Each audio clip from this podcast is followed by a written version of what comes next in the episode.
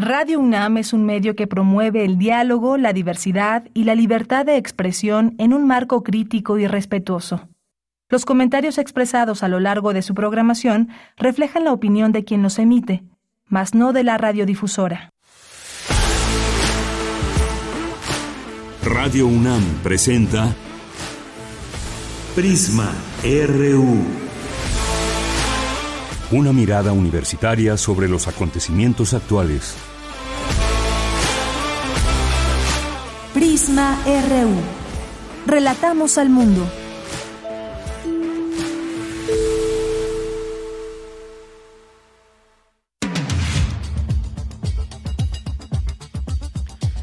Muy buenas tardes, gracias por acompañarnos ya aquí en Prisma RU. Es la una de la tarde con tres minutos en este día lunes 22 de agosto del año 2022. Muchas cosas que pasaron el fin de semana que pues estaremos analizando en este espacio a lo largo de los días, sobre todo la información que vaya surgiendo en torno, por ejemplo, a la detención de Jesús Murillo Caram, ex procurador general de la República en tiempos de Peña Nieto y a quien se le atribuye la verdad histórica sobre el caso Ayot Sinapa. Vamos a platicar de este tema. Hemos tratado de buscar aquí al abogado de los padres de los 43 estudiantes. Sin embargo, bueno, pues solamente se ha dado una respuesta a través del Centro de Derechos Humanos Miguel Agustín Pro. Estaremos comentando sobre este tema y lo que significa esta detención, una detención sin duda importante en todo ello, luego de que aquí también habíamos dado detalle de aquella conferencia hace unos días también de eh, Alejandro Encinas Rodríguez al respecto. Así que seguiremos comentando. Y luego también, pues 10 de la noche, cerca de las 10 de la noche, que fue liberada Rosario Robles del penal de Santa Marta Catitla. Sin embargo, pues continúa en arraigo domiciliario, no puede salir del país, sigue pues se mantienen las acusaciones en su contra, sin embargo, por distintas razones, pues podrá seguir este proceso desde su casa. También abordaremos este tema el día de hoy. Esos son algunos de los temas y también vamos a platicar de economía. Hay eventos importantes desde nuestra universidad. Tendremos una invitación al Seminario de Economía Mexicana balance de la economía, políticas para el desarrollo económico y social. Vamos a conversar con el doctor Jorge Basabe, que es investigador titular del Instituto de Investigaciones Económicas. Y ese tema de la economía que nos ronda todo el tiempo en la cabeza, pero cuáles son las razones por las que la economía está afectada, a qué nos referimos, eh, qué se toma en cuenta para decir que un país no está bien económicamente. Esto y más platicaremos con él en unos momentos más. En nuestra segunda ahora vamos a platicar sobre el, plebiscito en, Chile, esta eh, constitución que se está por eh, escribir y por consultar, pero ha habido algunas diferencias. ¿Cuáles son estas? ¿Por qué? Pues vamos a hacer un enlace hasta Chile con Jessica Acuña, que es autora de varios libros y es creadora de varios libros y es creadora del medio digital Voz Indómita para analizar ese tema del plebiscito en Chile. Vamos a tener hoy la cartografía RU de Otto Cázares, como todos los lunes en este espacio Cultura con Tamara Quirós, las actividades que hay desde la sala Julián Carrillo con Montserrat Muñoz, que por ahí dicen nos visitará en cabina, así que aquí estaremos platicando con ella. Esto y más tendremos hoy aquí en Prisma RU. Eh, a nombre de todo el equipo, soy de Yanira Morán. Desde aquí, relatamos al mundo. Relatamos al mundo. Relatamos al mundo.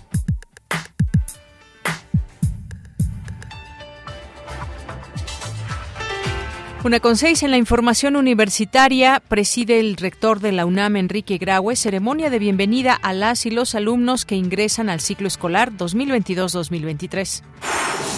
Celebran el Día Nacional de las y los Trabajadores Sociales. La profesión promueve condiciones favorables que generan bienestar y la superación de sus miembros.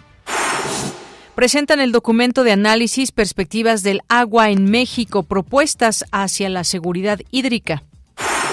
Bien, vale la pena estar analizando estos temas que tienen que ver con el agua. En un momento más tendremos todo el detalle aquí en Prisma RU. En el Museo de las Constituciones inauguran la exposición Mafalda, miradas a lo femenino. En la información nacional, el presidente Andrés Manuel López Obrador comentó que más allá de las pruebas que se presenten por el caso Ayotzinapa, el ex procurador Murillo Karam reconoció ser el responsable de la investigación En el caso de el procurador Murillo Cara, su detención, independientemente de declaraciones de los implicados, él mismo se inculpa, de acuerdo a el informe y a la investigación de la Fiscalía, estamos ante una situación inédita, porque se pensaba que quienes cometían delitos en nombre del Estado gozaban de impunidad y eso ya se terminó. Eso era antes. Ahora el Estado ha sido, ha dejado de ser el principal violador de derechos humanos.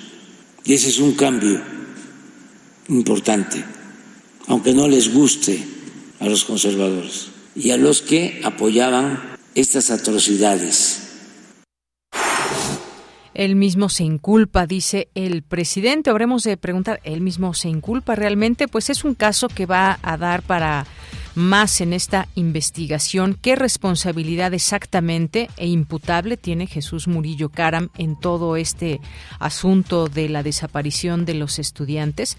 Bueno, pues ya iremos teniendo poco a poco quizás estas respuestas, esto de cara ya a un aniversario más de estos hechos.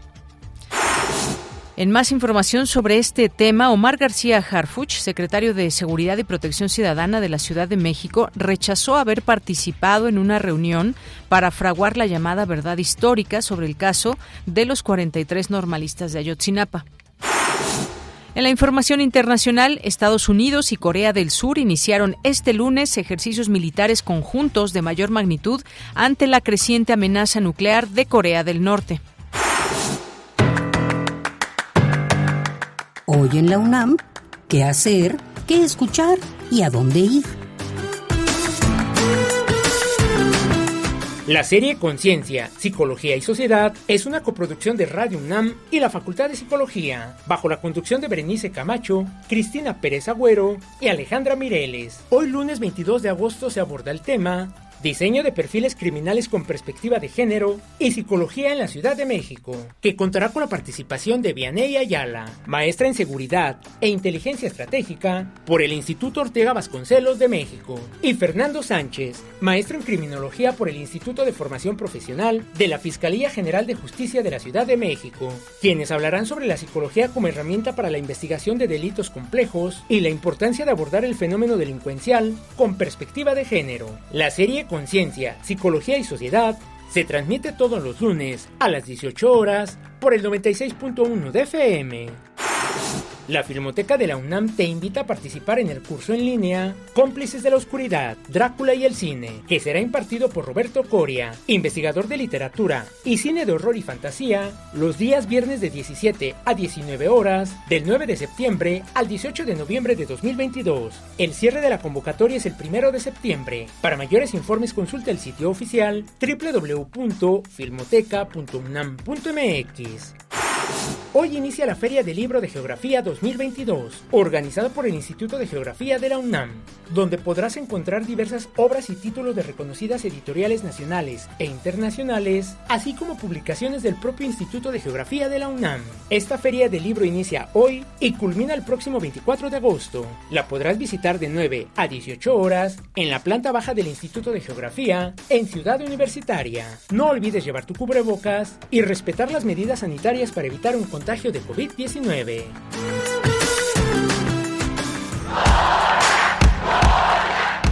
Campus RU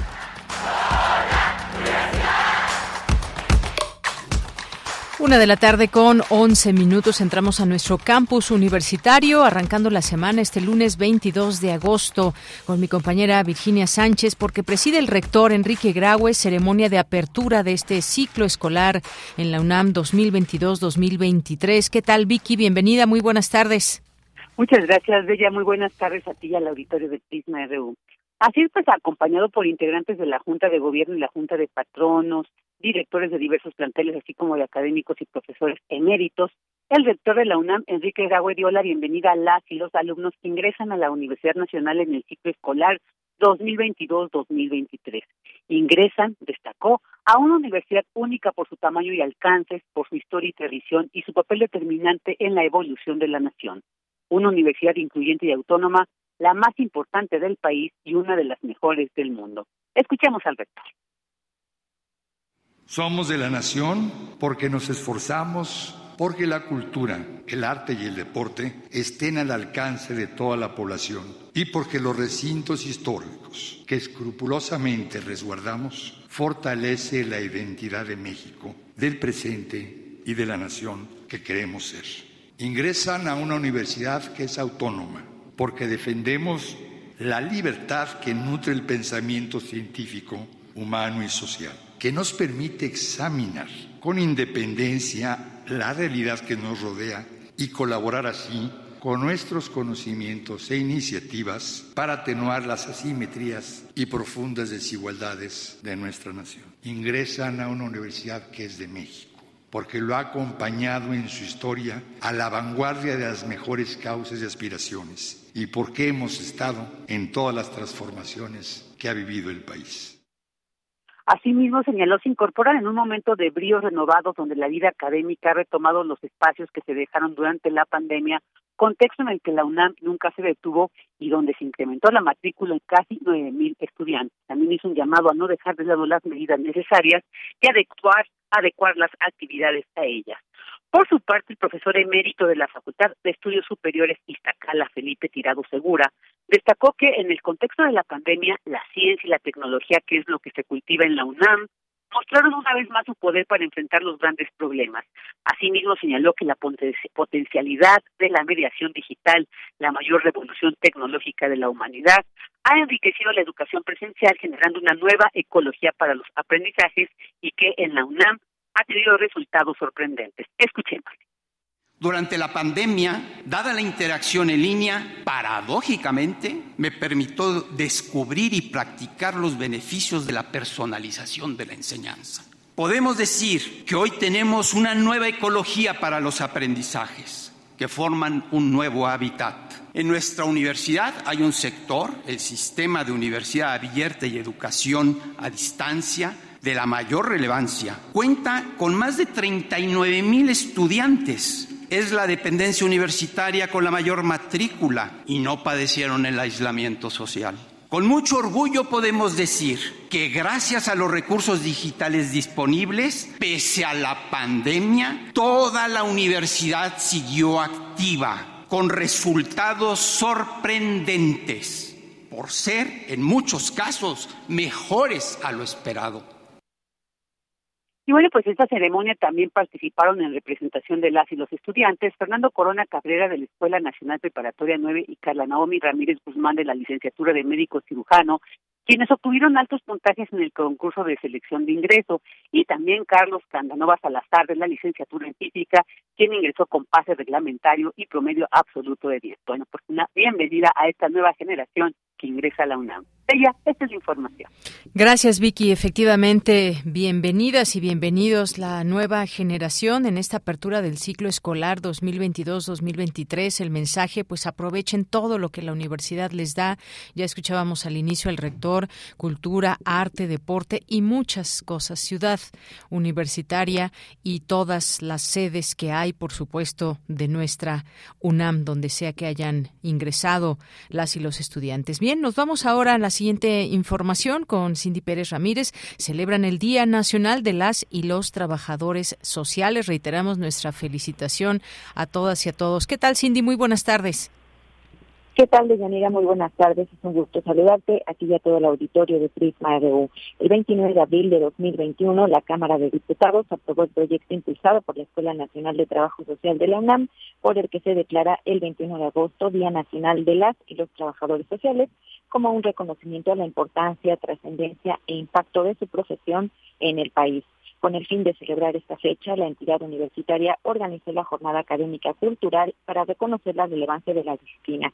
Como parte de estas actividades se llevó a cabo el panel Momentos históricos de trabajo social en México, en donde la profesora emérita Laura Ortega García señaló que los profesionales de trabajo social son capaces de intervenir en conflictos de la sociedad, buscar estrategias contribuyendo a la sana convivencia y armonía. Lo que necesitan ustedes es intercambiar información que les permita ubicarse en la práctica. ¿Qué van a hacer? ¿Cómo lo van a hacer? Nosotros tenemos una ventaja y en todos los años que yo he sido trabajadora social y que he trabajado con escuelas y demás, me, me, han dicho, por ejemplo, en el Consejo Académico de las Ciencias Sociales, yo estoy impresionado de lo que dice que es el trabajo social, de lo que hacen los trabajadores sociales, porque nosotros eso no lo sabíamos y nosotros tenemos, vemos esa ventaja. En sociología me dijeron, a nosotros cómo nos gustaría que nuestra carrera tuviera esa aplicación teoría práctica, porque de veras eh, es bien enriquecedor el trabajo social. Por su parte, la doctora Aira Valero habló del desarrollo histórico del trabajo social y el compromiso de la disciplina con la humanidad que aporta a los ámbitos de la justicia, derechos humanos, diversidad, respeto y equidad. Entonces, el movimiento de conceptualización irrumpió en el ámbito también de carácter académico. Se consideró también necesario insistir en la formación de profesionales preparados para la investigación y análisis de los problemas sociales para los mecanismos que operan en la sociedad y para planear y promover acciones encaminadas a la solución de situaciones que impiden satisfacer las necesidades humanas. Para el funcionamiento del nuevo plan de estudios hubo necesidad de definir esencialmente el concepto de trabajo social. El anteproyecto fue distribuido entre la comunidad de la escuela, realizándose múltiples reuniones de discusión con grupos de docentes, alumnos y autoridades, con el fin de ponderar la realidad del proyecto y hacer un análisis de los contenidos curriculares. De Yanira, la jornada académica cultural en conmemoración del 21 de agosto, Día Nacional de las y los Trabajadores Sociales, se realizará hasta el 31 de agosto en la Escuela Nacional de Trabajo Social de la UNAM. Este es mi reporte. Eh, Cindy, muchísimas gracias y buenas tardes. Muy buenas tardes. Bien, pues ahí este día de las y los trabajadores sociales nos vamos con Dulce García. Presentan el documento de análisis Perspectivas del agua en México, propuestas hacia la seguridad hídrica. Cuéntanos, Dulce, muy buenas tardes. Muy buenas tardes, Deyanira, tía al auditorio. Como bien lo comentas, Deyanira, hace unos momentos terminó la presentación de este documento del que nos hablas es Perspectivas del agua en México, propuestas hacia la seguridad hídrica que lo presentaron el Instituto de Ingeniería, la Red de Agua de la UNAM y el Fondo de Agua de la Ciudad de México. Deyanira, aquí explicaron que en 1977 los países que integran las Naciones Unidas se reunían ya para advertir al mundo sobre una crisis de agua. Hoy, Deyanira, en 2022, advierten que dicha crisis ya nos alcanzó y según señala el doctor Fernando González del Centro Regional de Seguridad Hídrica bajo los auspicios de la UNESCO, México es un país con una alta vulnerabilidad hidrológica, en parte por su alta variabilidad hidrológica. Vamos a escuchar a qué se refiere esto. Probablemente es una de las regiones en donde mayor variabilidad tenemos. Espacialmente, la parte roja tiene práctica, es un desierto en donde tenemos solamente anualmente, si yo pongo un vaso como este, voy a tener en toda la lluvia del año va a tener 5 centímetros solamente de altura.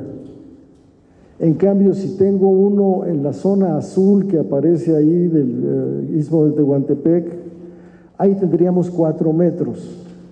O sea, tenemos una amplia zona de nuestro país en donde tenemos muy poca precipitación y tenemos una donde tenemos muy alta. En promedio estamos bien.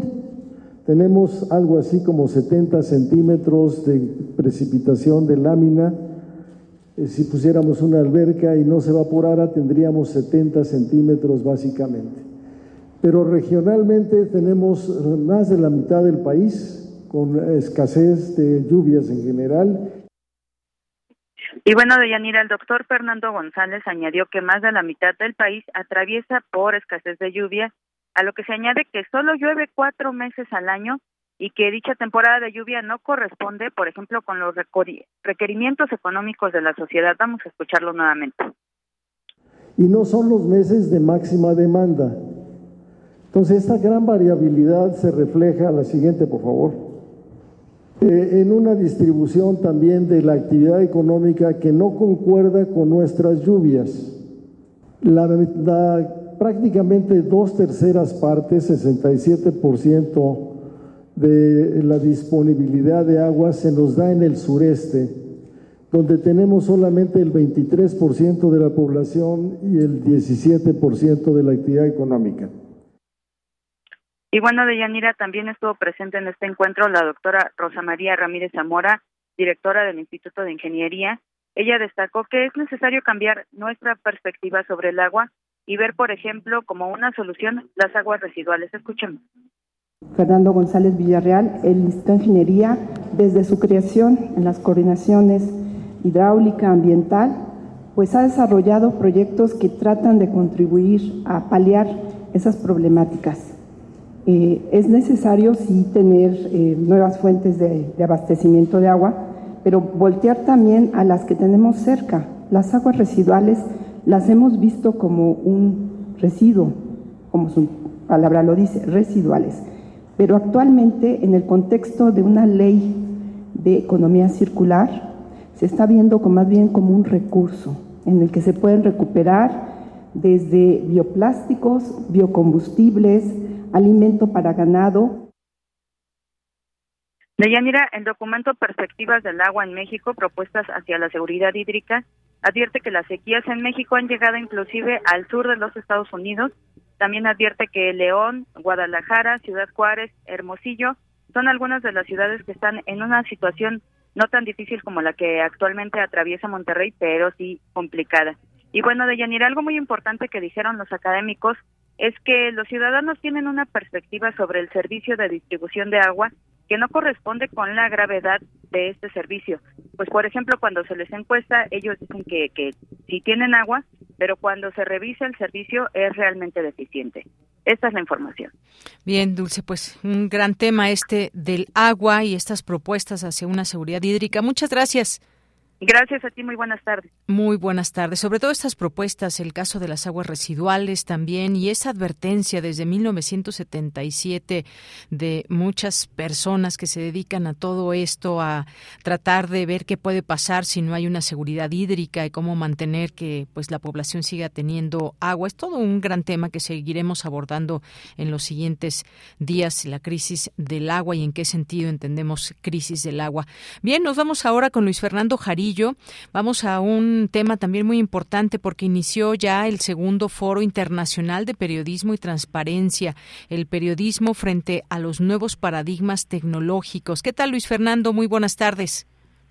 Muy buenas tardes, Deyanira, a ti y a todo tu auditorio. Hoy más que nunca son tiempos de hacer periodismo. Así lo dijo Genaro Villamil Rodríguez, presidente del Sistema Público de Radiodifusión del Estado mexicano, en la inauguración del segundo Foro Internacional de Transparencia y Periodismo. Recordó que acabamos de presenciar uno de los actos de transparencia más impactantes de la historia del país, al conocerse el más reciente informe sobre el caso Ayotzinapa. Escuchemos sus palabras. Que nunca como ahora son tiempos de hacer periodismo y tiempos de, de buscar y de luchar porque esa transparencia se abra. Acabamos, estamos viendo justamente uno de los actos de rendición de cuentas y de transparencia más impactantes y más impresionantes para la vida pública del país, como es el informe de la Comisión de la Verdad en el caso Ayotzinapa. Eh, pero el caso Ayotzinapa no nos debe perder, sobre todo para los que somos periodistas, que la pista principal sigue ahí y que lo que tenemos que hacer es periodismo. ¿Sí? Antes de descalificar o de, de asumir una posición de si la verdad histórica es inamovible o si hay que defender una, una verdad histérica o si hay que desmontar una mentira histórica. Lo que hay que hacer es periodismo. Villamil Rodríguez señaló la importancia de hacer periodismo e impulsar la transparencia en casos emblemáticos como el periodo de la Guerra Sucia en México. Escuchemos.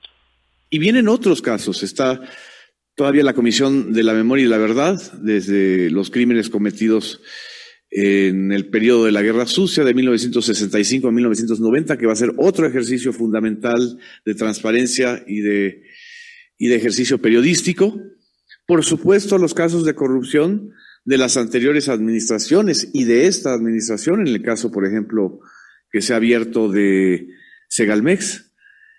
Ahí también es muy importante eh, subrayar la importancia y la necesidad de hacer un mejor periodismo y, por supuesto, lo que ha sido una larga noche que no, no ha sido interrumpida, desgraciadamente, de inseguridad y de crimen en, en México, en nuestro país, ¿no?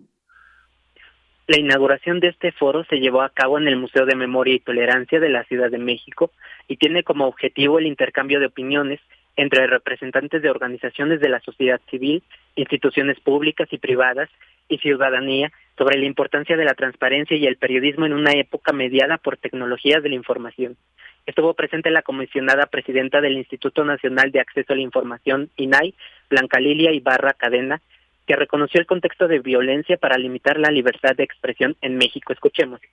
En México, un informe de artículo 19 nos da reportes que durante el primer semestre de 2022 se han registrado más de, de 331 agresiones en contra de las y los periodistas, lo que representa una agresión cada 14 horas.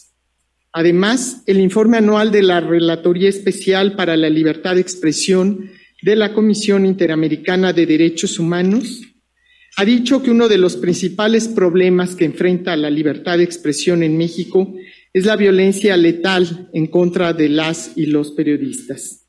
Esto es solo un contexto de lo que sucede en nuestro país, pero también de algo que a todos como sociedad nos involucra y nos obliga para que adoptemos esquemas y mecanismos de respeto a la libertad de expresión y de cuidado y protección a todos los periodistas. Ibarra Cadena nombró a nueve periodistas asesinados en lo que va del año y pidió un minuto de aplausos para ellos, aunque otros conteos señalan que son trece los comunicadores a los que se les ha arrebatado la vida por ejercer su profesión. También estuvo presente Santiago Nieto Castillo, exdirector de la Unidad de Inteligencia Financiera.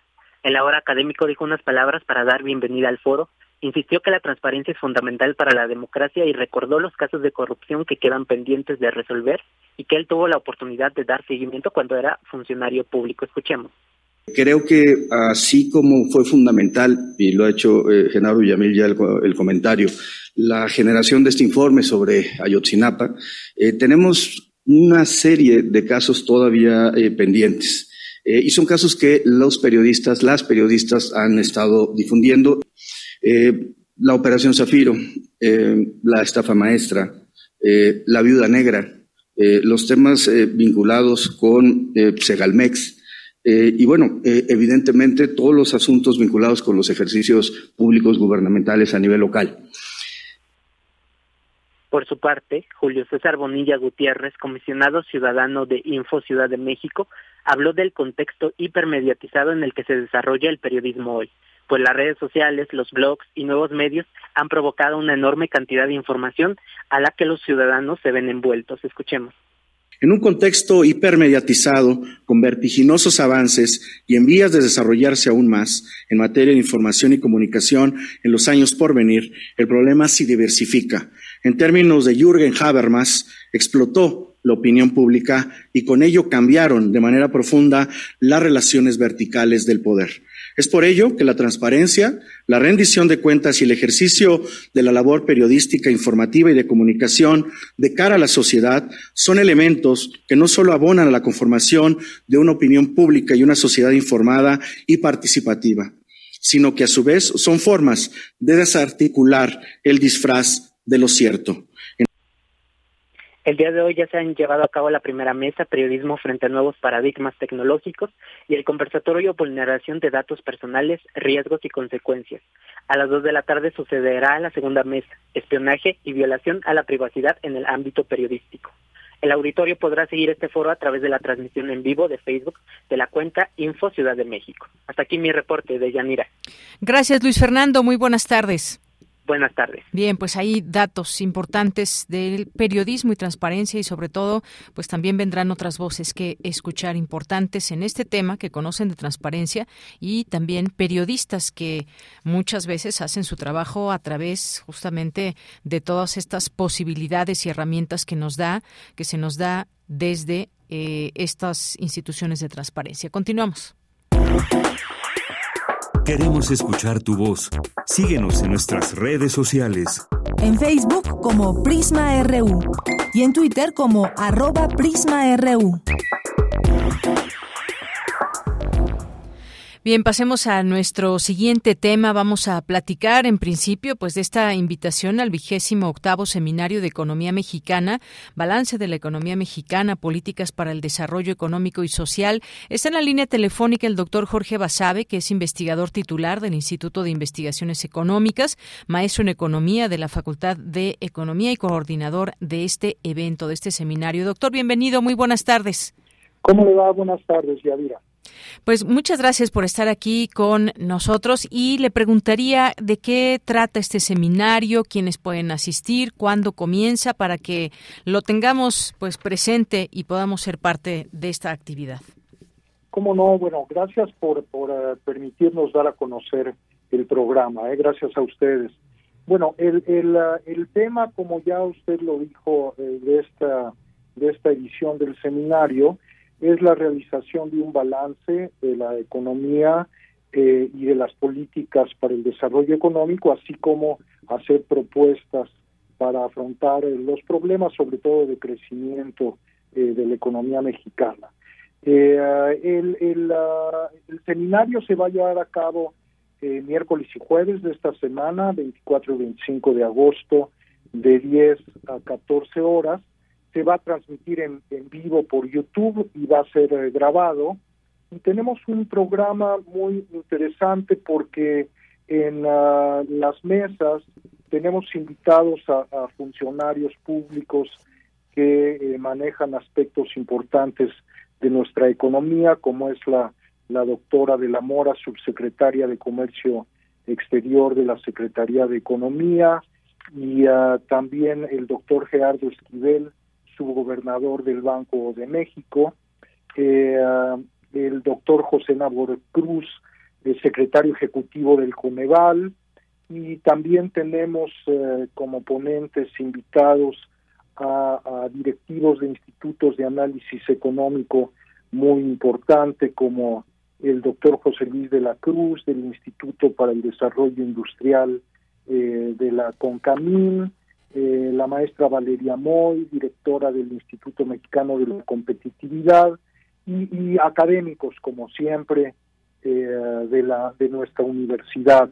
El día 24 va a haber dos mesas, eh, la primera comienza a las diez y media y la segunda a las doce y diez, y luego el día 25 tenemos otras dos mesas, eh, ahí también tendremos la presencia de nuestro director, el, doctor Armando Sánchez, y en fin, pensamos que hemos logrado reunir un, conjunto de, de, analistas, investigadores y funcionarios que nos pueden dar un buen eh, análisis y un buen balance de nuestra economía en estos momentos.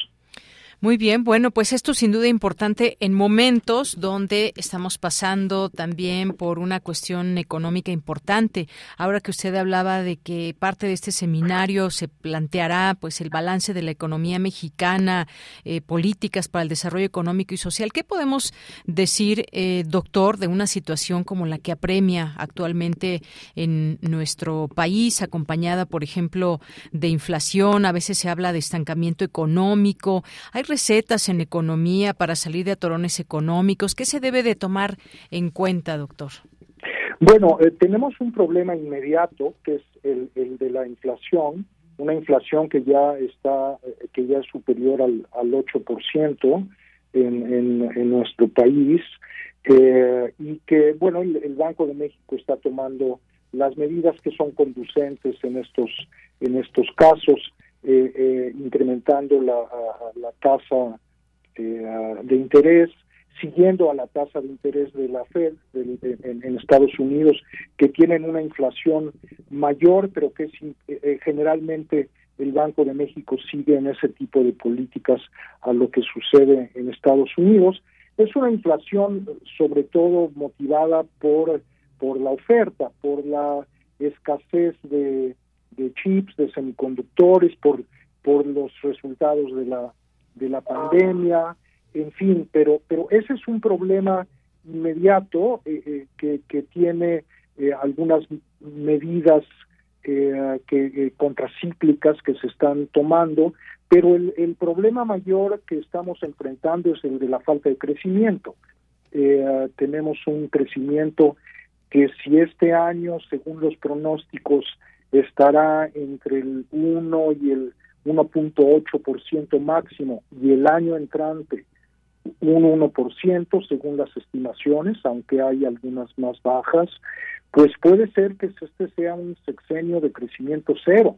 Sin crecimiento no hay desarrollo económico y uh, las no alcanzan las entregas de recursos eh, directos, pues no alcanzan. Después de un año, dos años se terminan.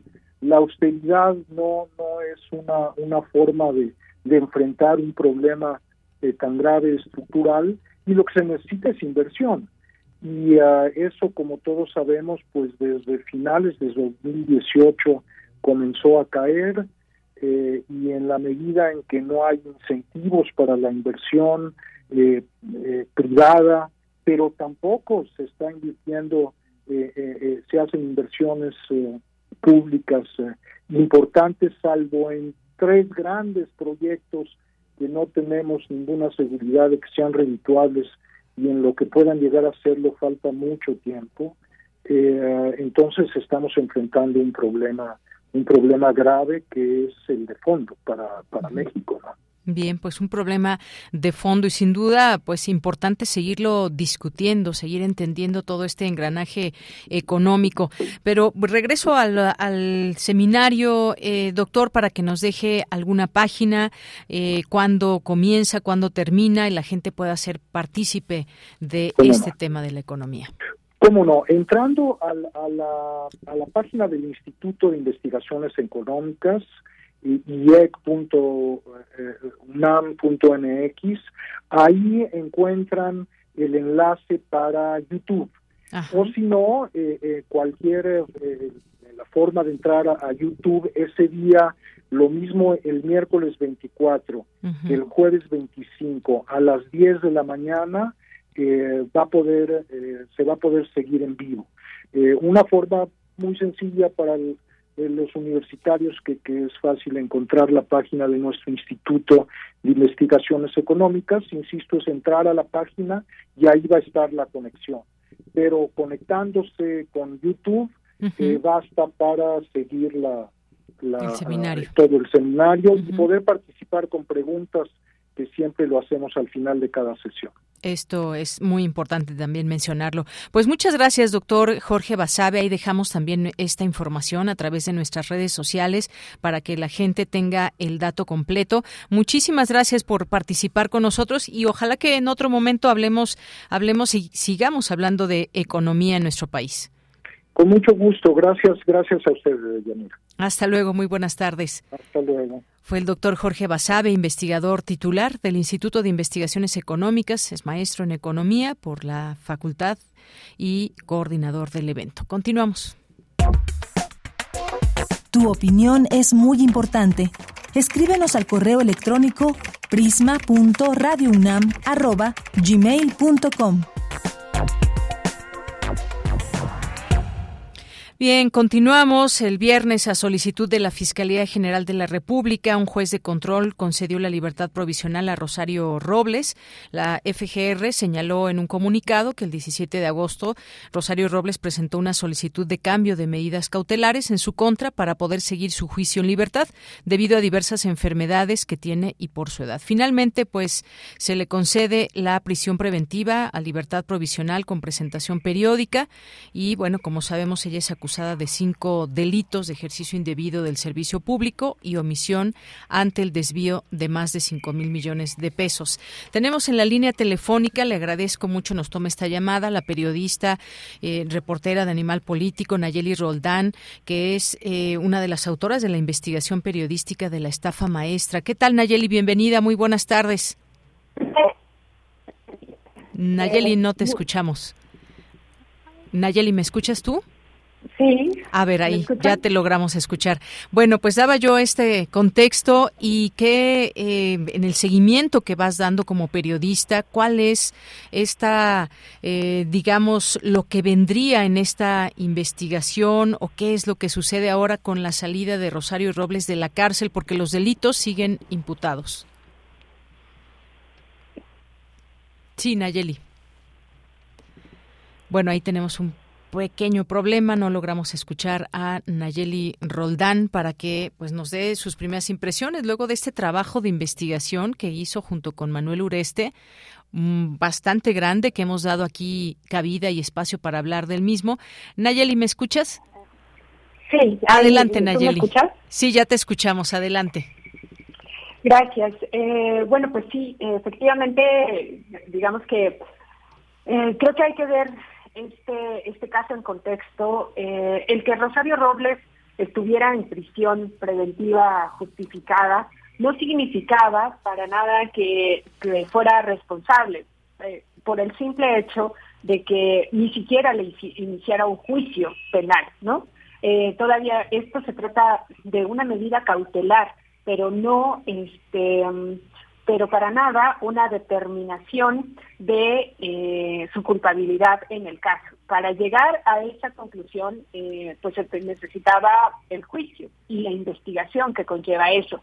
Eh, y por el otro lado también, el que esté en libertad tampoco significa una inocencia probada. ¿no? eh, nuevamente, el único punto que cambia es la medida cautelar, que ahora, en lugar de estar en prisión, pues eh, eh, ahora solamente entregó el pasaporte y tendrá que ir cada 15 días a firmar a juzgado.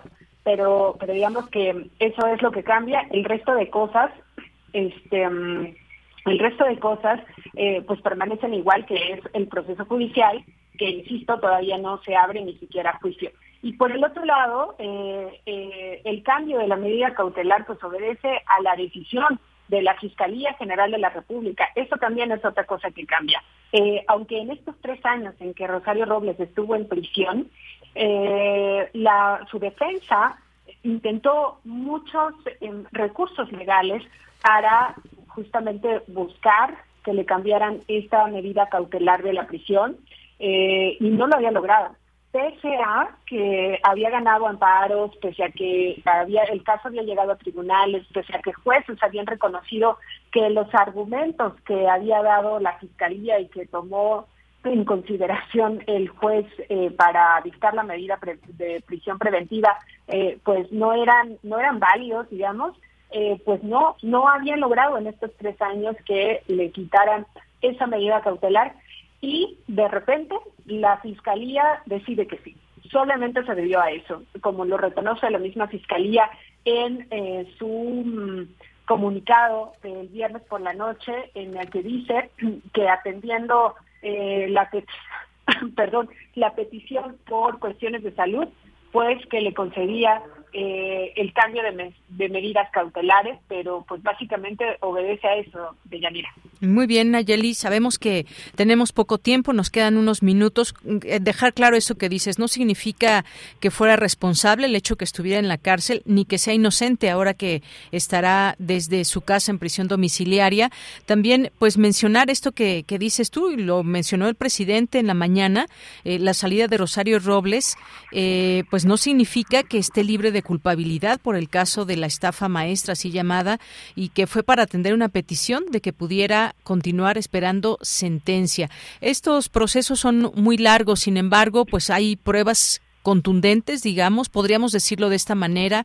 Hay otros nombres también que se mencionan, eh, tú como una de las autoras de esta estafa maestra que, pues bueno, desmenuzó todos estos documentos, nos llevó hacia, hacia empresas fantasma. ¿Qué es lo que ves en este escenario con respecto a la investigación que, que realizaste? Claro, gracias, Deyanira. Pues básicamente estamos en la misma posición que hace tres años. No ha cambiado absolutamente nada.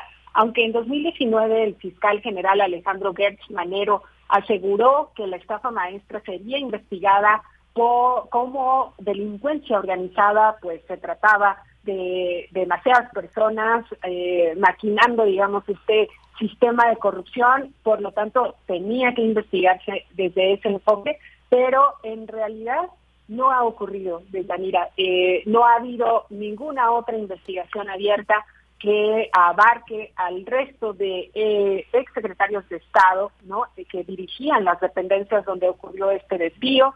No hemos eh, conocido que esto se esté investigando como delincuencia organizada. Básicamente, en estos tres años, la Fiscalía ha ido solamente por funcionarios menores eh, y en todos los casos básicamente es por cuestiones administrativas, que es eh, la firma de un convenio, no revisar que eh, se hubiera llevado a cabo correctamente, etcétera, pero no se está investigando como sistema de corrupción. ¿Y esto qué significa, Yanira? Que seguimos con la misma interrogante, ¿en dónde terminó el dinero? Eso es lo que sí tendría que estar eh, investigando la Fiscalía y que no lo está haciendo. Y si lo hiciera, podríamos eh, conocer pues a los verdaderos artífices y sobre todo a los beneficiarios de este desvío de dinero público, pero pues, seguimos exactamente igual que hace tres años o que hace cuatro cuando publicamos el reportaje original de Yanira. Bien, pues agradezco mucho esta, eh, estos comentarios que nos haces con respecto a esto luego de la salida de Santa Marta Catitla de Rosario Robles. Nayeli Roldán, muchísimas gracias. Muchísimas gracias a ti, Deyanira. Un saludo y también al auditorio. Gracias, un abrazo. Hasta luego.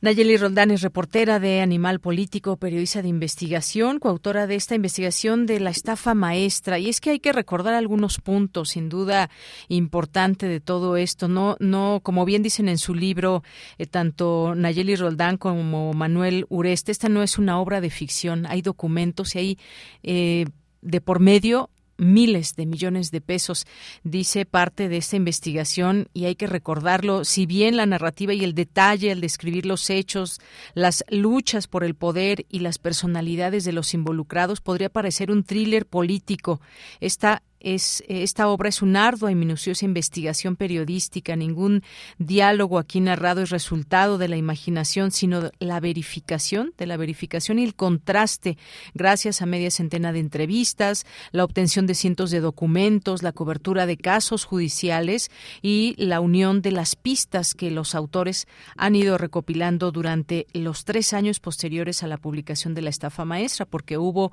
una segunda publicación que también aquí dimos cuenta. En 2017, Animal Político y Mexicanos contra la Corrupción dieron a conocer la estafa maestra, esta investigación periodística que reveló el mayor, así hay que decirlo, el mayor sistema de corrupción operado durante el sexenio de Enrique Peña Nieto, que involucró a secretarios de Estado y a más de una centena de funcionarios de todos los niveles. Un mecanismo en el que 11 dependencias del gobierno federal utilizaron a ocho universidades públicas y 186 empresas en su mayoría fantasma o irregulares, para desviar, y aquí viene la cantidad que no hay que olvidar, son datos ya conocidos, pero no hay que olvidar, 7 mil millones de pesos de recursos públicos, recursos públicos. Ahora, en 2022, los lectores sabrán, gracias a esta nueva obra, que tienen en sus manos cómo pudo fraguarse una estafa de ese calibre. Encontrarán respuestas a muchas de las preguntas que los autores no pudieron responder cuando develaron el fraude. ¿Quiénes fueron los maestros de la estafa? ¿Cómo convencieron a sus cómplices? ¿Por qué siguen impunes años después del escándalo? Y bueno, pues quién traicionó a Rosario Robles, la única secretaria presa por este caso. Bueno, ya podemos decir que ahora con prisión domiciliaria. ¿Quiénes solo fueron chivos expiatorios?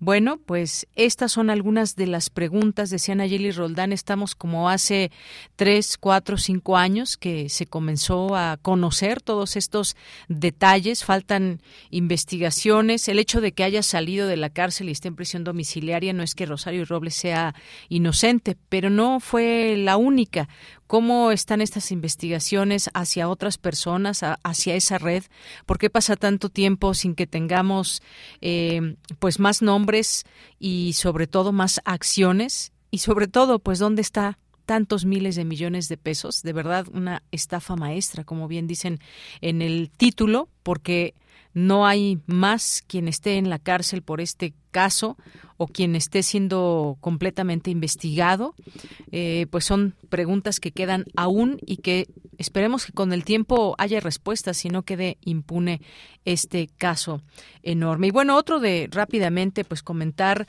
eh, comentar alguna esta información que ya el viernes pues ya había terminado el informativo, pero se conoció también de la detención de Jesús Murillo Caram. Eh, hay una respuesta también de parte de los padres de los estudiantes. Eh, y bueno, pues ah, el día de hoy surgió esta información de que conceden una suspensión a Murillo Caram para no estar incomunicado luego de su detención el pasado fin de semana y el juzgado segundo de distrito de amparo en materia penal en la Ciudad de México le concedió una suspensión de pleno al exprocurador general de la República para efecto de que cesen los actos de incomunicación que reclama, así como cualquier otro de los prohibidos por los artículos 15 y 22 de la Constitución mexicana. Bueno, pues ahora, ¿cuál es la situación legal de este personaje clave en esa verdad llamada verdad histórica y todo lo que va saliendo porque salió un hombre también de eh, desde la Ciudad de México, García Harfuch, y hoy Omar García Harfuch, que es secretario de Seguridad Ciudadana aquí en la Ciudad de México, lo respalda la jefa de gobierno y es que ha sido aludido eh, en torno a que habría sido parte de esta verdad histórica. ¿Cuáles son esas acusaciones? ¿Tienen o no fundamento? ¿Qué es lo que se sabe? Pues muchas cosas están en movimiento y pues sabemos de lo lento que puede ser la justicia, pero también sabemos de eh, la sed de justicia de este país y a este país me refiero a sus ciudadanos y ciudadanas que habitamos este país y que queremos no solamente respuestas, sino justicia en estos distintos casos. Hay solamente dos de todo lo que está aconteciendo o que ha acontecido en distintos eh, sexenios, en distintos momentos que tienen que ver con mucho dinero, que tienen que ver con poder, que tienen que ver con muchas mentiras, con desapariciones forzadas y más. Continuamos. Sala Julián Carrillo presenta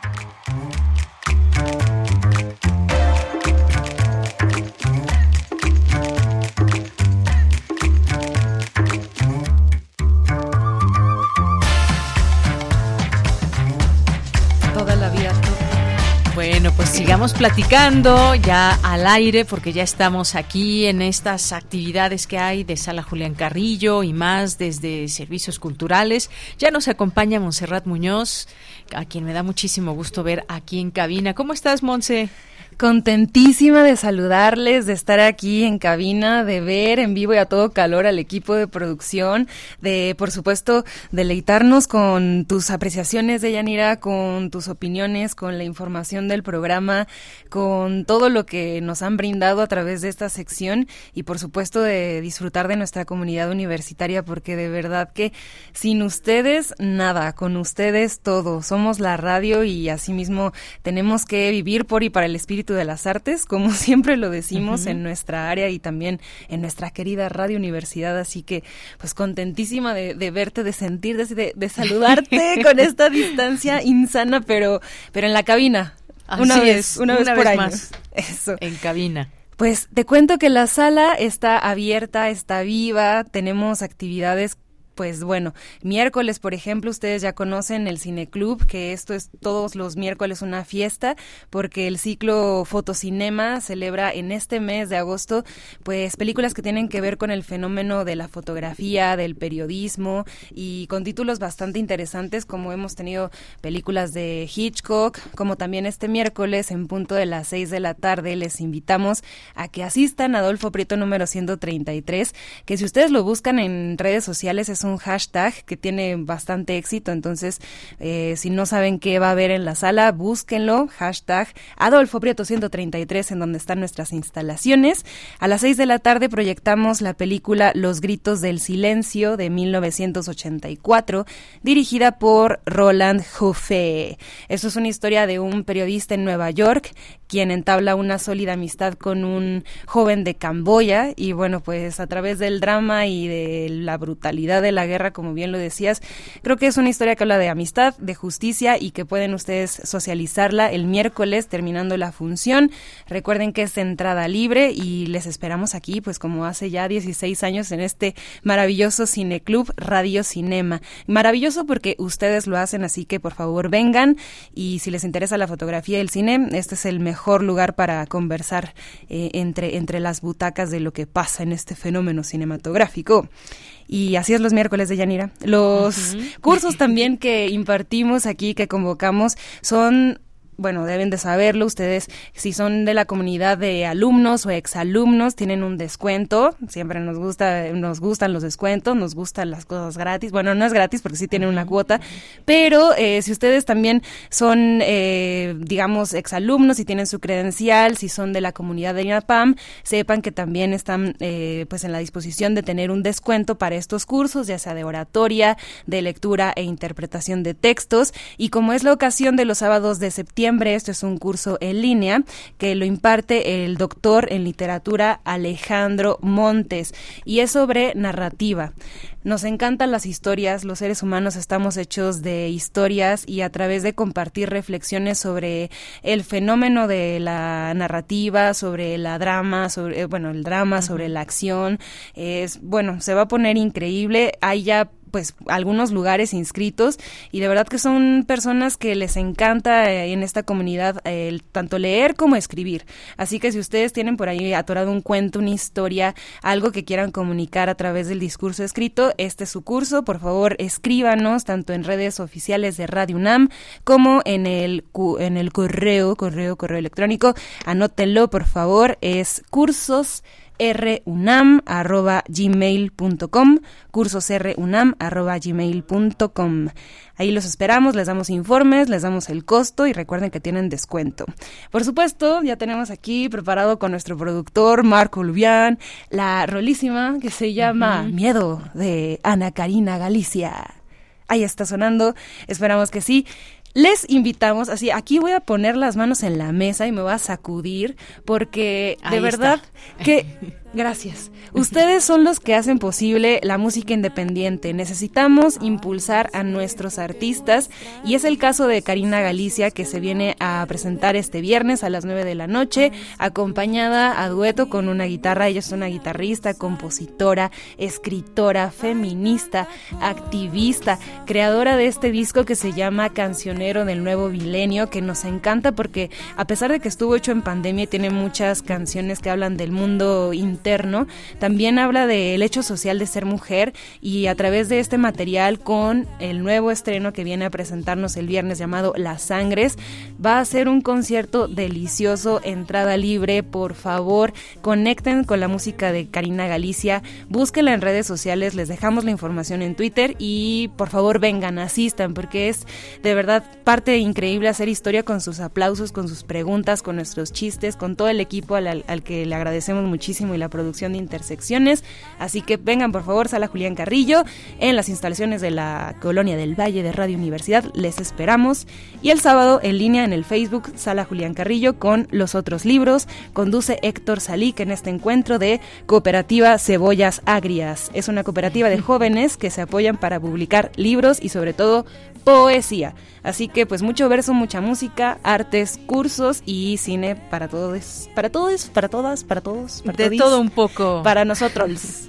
Muchas gracias, Monse. y nos nos despedimos, nos vamos al corte con esta música Gracias, que podemos escuchar en vivo. Por favor, vengan.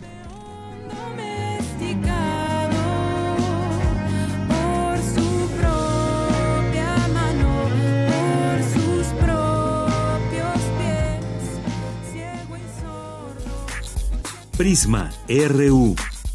Relatamos al mundo. ¿Sabes qué tienen en común? El polvo de una estrella durmiente, el moco de King Kong o el enano más alto de todos. Pues que a todos los puedes encontrar en la radio. Solo tienes que decir las palabras mágicas. ¡Hocus Pocus! Tus orejas y escúchanos todos los sábados a las 10 de la mañana por Radio UNAM. Experiencia sonora.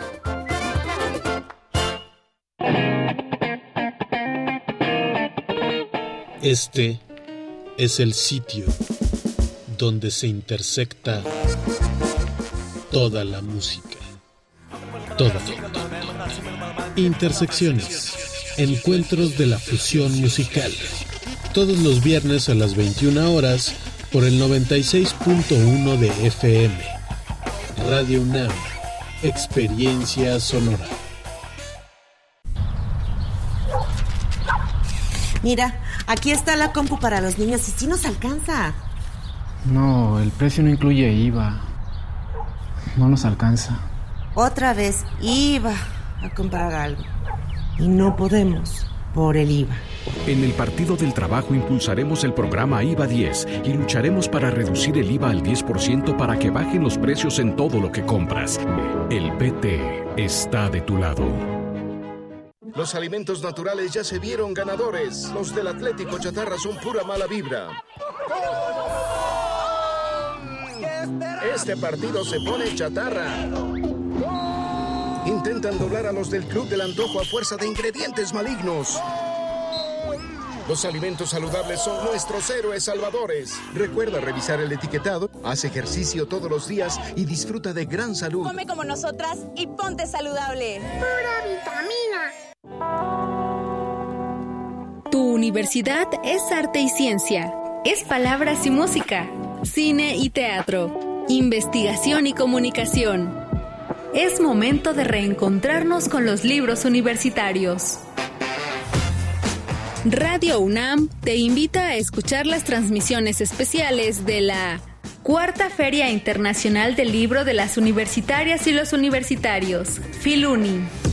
En vivo desde el Centro de Exposiciones y Congresos de la UNAM. Del 30 de agosto al 4 de septiembre, de las 17 a las 19 horas por el 96.1 de FM. Escuchemos a los libros con los que aprendemos y enseñamos. Radio UNAM. Experiencia sonora. Prisma RU. Relatamos al mundo.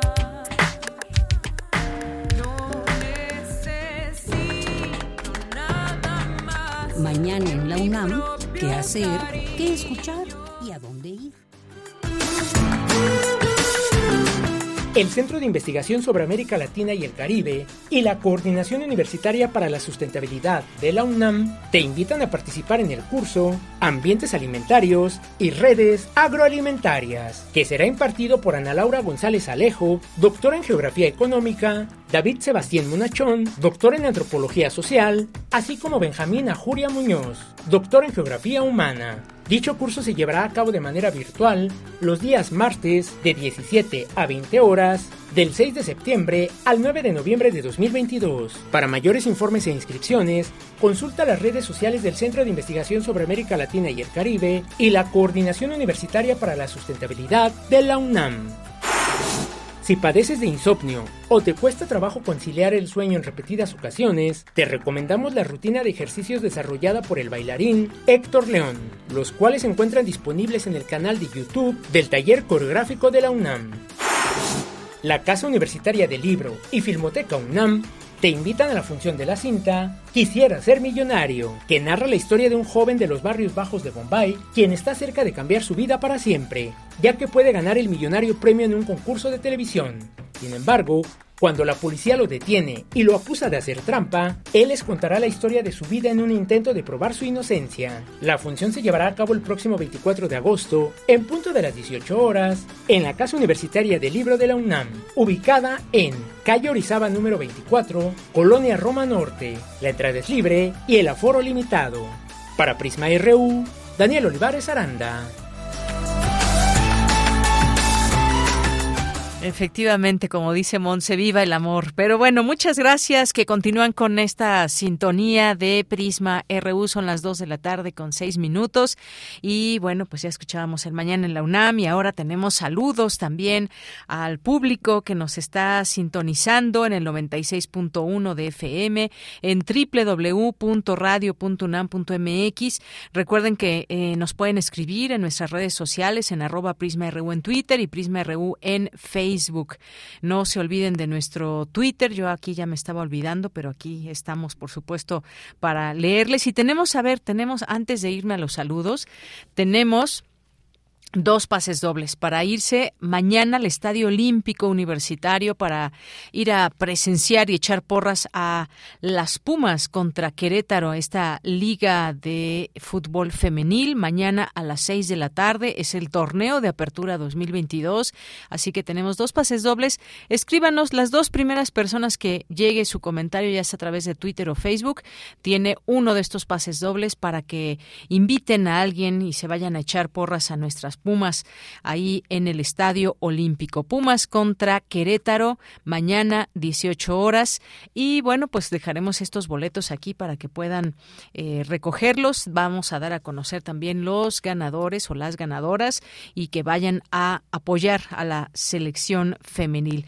Bueno, y ahora sí, muchos saludos a eh, César Soto, a Misael Neoténico, a, muchas gracias también a Rúbrica de Radio UNAM, también muchas gracias aquí eh, a la revista Rúbrica, ya la conocen, ya la leyeron cada mes. Bueno, pues ahí también tienen otra posibilidad de conocer más, más sobre la radio. Mario Navarrete, Mario Navarrete, muchos saludos que nos lleva en sus recorridos por las calles de la Ciudad de México.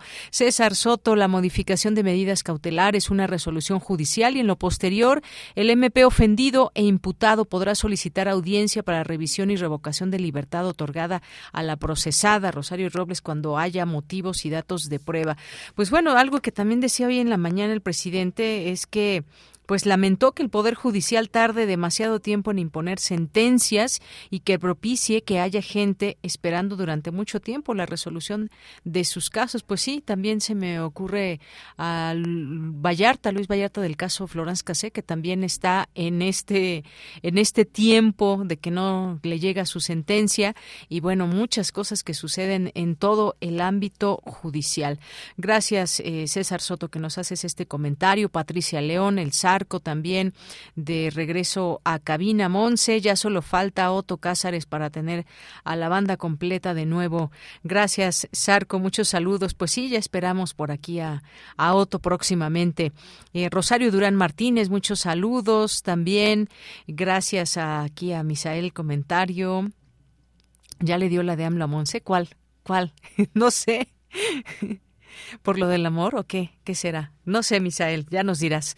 Gracias a Guerrero, Rosario Durán nos dice, me huele a venganza política tenerla en el bote tantos años sin comprobar nada. Pues imagínese, imagínese, imagínate, Rosario, muchas otras personas y que incluso la propia Rosario Robles tuvo, tuvo posibilidad de conocer ahí a distintas reclusas y dice, hay muchas Rosarios. Desafortunadamente, pues falta tanto por cambiar en el sistema judicial mexicano. Gracias, eh, Carmen Valencia, muchos saludos. Rosario, bonito día, bonita semana, muchas gracias. A nuestros amigos del Instituto de Investigaciones Económicas de la UNAM, también a todo el equipo allá, muchos saludos.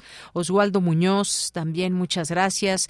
Eh, muchas gracias eh, también aquí a Arturo Sánchez Pérez, David Castillo Pérez, muchas gracias. Paz, maestro, saludos a todo el equipo. Doctor Molusco eh, Parduzco, muchas gracias. Carmen Rivas, eh, saludos a Juan Stack. Paul Wang, también muchas gracias. Y a todas las personas que se vayan sumando, escríbanos arroba Prisma RU en Twitter y Prisma RU en Facebook, más allá de las personas que nos escuchan y que también nos siempre que pueden nos recuerdan. Hay quienes no les escribimos en redes sociales, pero ahí estamos presentes a través de la radio.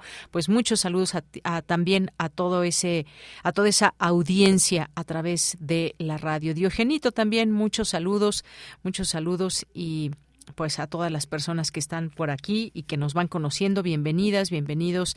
Este es un espacio universitario que tenemos para todas y todos ustedes y pues en un momentito más también la, la cartografía de Otto Cázares en el 120 aniversario de Leni Riefenstahl, que dedica una cartografía. No se lo pierdan y pues nos vamos ahora a la información.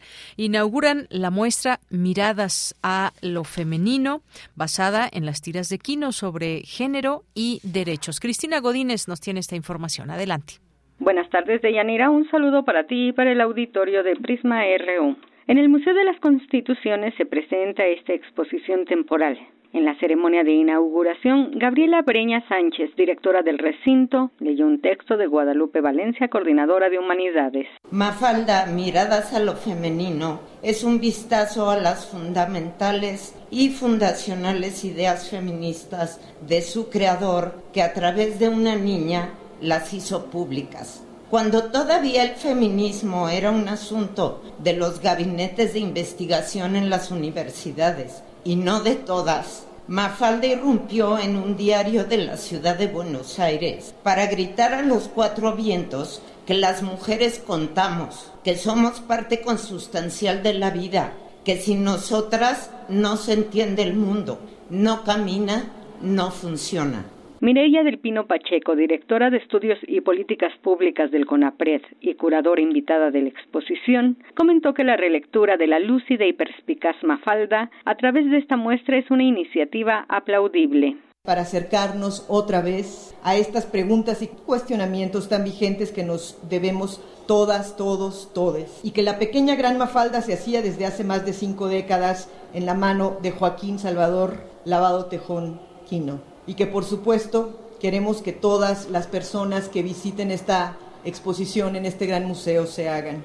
Que sea un espacio lúdico, gozoso, de reflexión sobre la necesidad de cuestionar y desbaratar estos roles impuestos por estos estereotipos que no hacen otra cosa que limitar las libertades y el ejercicio de derechos humanos con una desventaja desproporcionada, además, para las niñas y para las mujeres. Por su parte, Diana Tamara Martínez Ruiz, titular de la Coordinación para la Igualdad de Géneros de la UNAM, habló de la importancia de Mafalda hoy en día. La mirada de esta pequeña, incisiva, simpática, crítica y de feroz inteligencia llegó hasta nuestros días sin haber perdido ni un ápice de su agudeza, ni un ápice de su entusiasmo y preocupación por el mundo que la rodeaba, de su curiosidad y rebeldía. Y dentro de ese mundo, por el papel de las mujeres, desde el intimísimo espacio del hogar hasta el de la política internacional. Es cierto que ni ella ni Quino se llamaron a sí mismos feministas, y ni falta que hace, porque desde su lugar han hecho más por la sensibilización y la concientización sobre los temas de género que miles de páginas escritas en todas las lenguas lo han logrado. De Yanira, la exposición Mafalda Miradas a lo Femenino se puede visitar de miércoles a domingo de 10 a 17 horas en el Museo de las Constituciones, calle del Carmen 31, esquina San Ildefonso, en el Centro Histórico. Este es mi reporte. Buenas tardes. Gracias, gracias Cristina Godínez. Muy buenas tardes. Y nos vamos ahora a la información internacional a través de Radio Francia. Relatamos al mundo. Relatamos al mundo.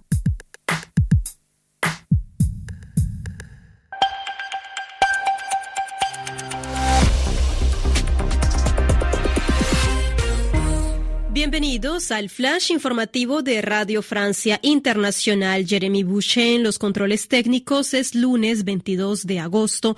Noticias. Paola Ariza. El presidente ruso Vladimir Putin denunció hoy como un crimen despreciable la muerte de la periodista y politóloga ultranacionalista Daria Dugina, de lo que los servicios de inteligencia ruso acusan a Ucrania. La mujer de 30 años murió tras la explosión de una bomba en el vehículo de su padre, que se sospecha era blanco del atentado. Alexander Dugin es un ideólogo ruso cercano al Kremlin, ultranacionalista y partidario de la invasión de Rusia a Ucrania. El jefe de la diplomacia europea, Josep Borrell, anunció hoy que la Unión Europea debatirá crear un gran programa de entrenamiento y de ayuda a la organización del ejército ucraniano que tendría lugar en países cercanos. Escuchemos. Parece razonable que una guerra que está durando y que parece que va a durar requiera un esfuerzo no solo de suministro de material, sino también de entrenamiento y de ayuda a la organización del ejército. Y es lo que se está discutiendo entre los Estados miembros y se va a discutir políticamente la próxima semana. Eran las declaraciones del jefe de la diplomacia europea, Josep Borrell. El ejército de Ucrania estima que unos 9.000 soldados ucranianos han muerto desde el inicio de la invasión rusa en febrero pasado. Reino Unido vive una nueva jornada de movilizaciones, pero esta vez son los trabajadores en los puertos, lo que podría generar graves perturbaciones en la cadena logística de la mercancía, muy similar a la alteración que se vivió la semana pasada por las manifestaciones en el sector ferroviario. Los sindicatos de varios sectores piden un alza salarial para enfrentar la inflación galopante del país. El dato interanual en julio fue de 10,1% y podría llegar al 13% en octubre, siendo el más elevado de los países del G7. La Fiscalía Argentina se prepara hoy para pedir una pena de prisión contra la vicepresidenta Cristina Kirchner por supuesta corrupción cuando fue mandataria de 2007 a 2015. Un castigo que, de ser confirmado, puede inhabilitarla políticamente. El juicio, que inició en mayo de 2019, investiga si hubo direccionamiento y sobreprecios en la adjudicación de obras públicas en la sureña provincia de Santa Cruz, cuna política de los Kirchner. Y hasta aquí las noticias en RF Recuerden seguirnos en rfimundo.com.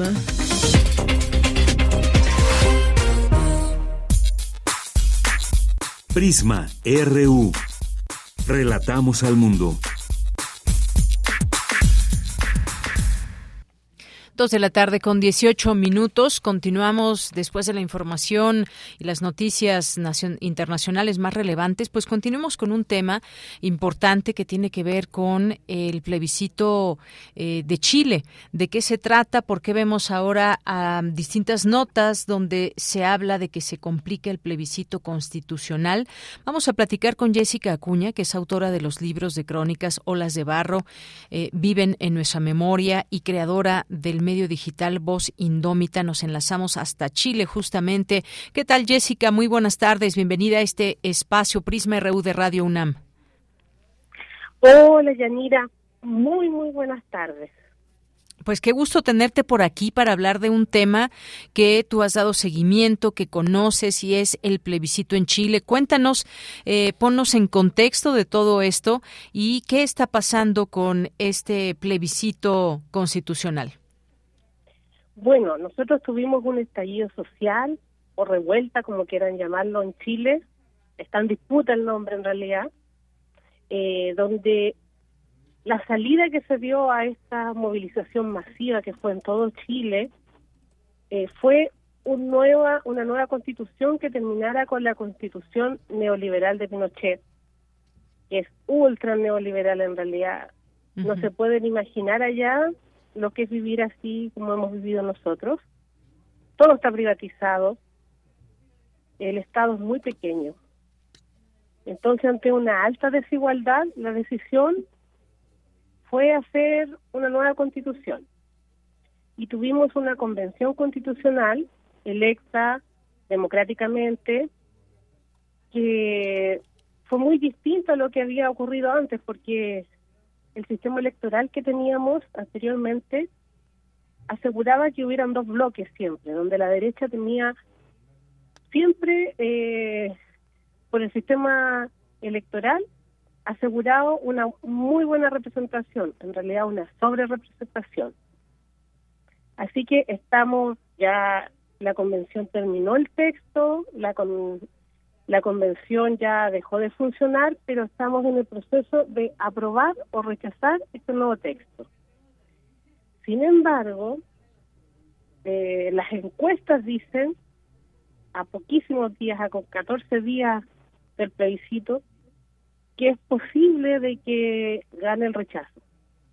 Ha habido una campaña muy fuerte de los medios de comunicación más masivos, eh, dando cuenta como de las deficiencias de la de esta nueva constitución, eh, ya han logrado efectivamente que mucha gente no quiera esta nueva constitución, al parecer.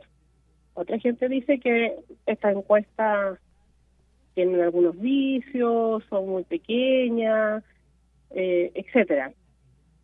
Así que lo vamos a saber el 4 de septiembre, en la noche, si se aprueba o se rechaza esta nueva constitución.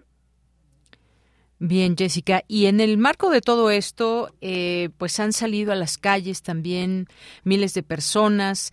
Eh, por ejemplo, este sábado ahí en Santiago eh, tenemos esta información que se puede leer en los medios a favor y en contra del proyecto de la nueva Constitución y que bueno pues muchos chilenos decidirán si se aprueba una nueva carta magna. Esto es lo que estamos eh, leyendo. Y que pues finalmente el 4 de septiembre se va a vivir un momento histórico. Hay que recordar esto que también mencionas de que el proyecto de Carta Fundamental fue redactado durante un año por una convención constitucional de 154 miembros y, como bien decías, busca reemplazar a la actual heredada desde la dictadura de Augusto Pinochet de 1973 a 1990 por una que reconozca nuevos derechos y formas de organización nacional y estatal. Y algo que mencionabas muy importante, no sabemos qué es vivir en todo eh, bajo este digamos una constitución con estas características. Tú no lo puedes decir todo ese tema de la privatización por ejemplo. Qué es lo que tendría que cambiar hacia dónde cómo podemos ir comprendiendo qué tiene que tener esta nueva constitución en el marco también de un gobierno que está apenas imprimiendo su forma de gobernar eh, con Gabriel Boric que fue elegido también de manera importante que mencionarlo por la gente allá en Chile? Bueno, la constitución nueva, la esta propuesta, en primer lugar, eh, tiene grandes diferencias porque fue escrita por gente de, Chile, del pueblo, de las regiones, diversa, que no son los mismos apellidos de siempre que han hecho todas las otras constituciones, los apellidos de la oligarquía, de la aristocracia chilena, ¿ya? Esta convención fue paritaria. 50% mujeres, 50% de hombres que la redactaron. Eso es algo muy, muy, muy distinto. Además, tuvo escaños reservados para los pueblos originarios. Entonces, la propuesta dice que seremos un Estado plurinacional. Eso es un cambio absolutamente distinto.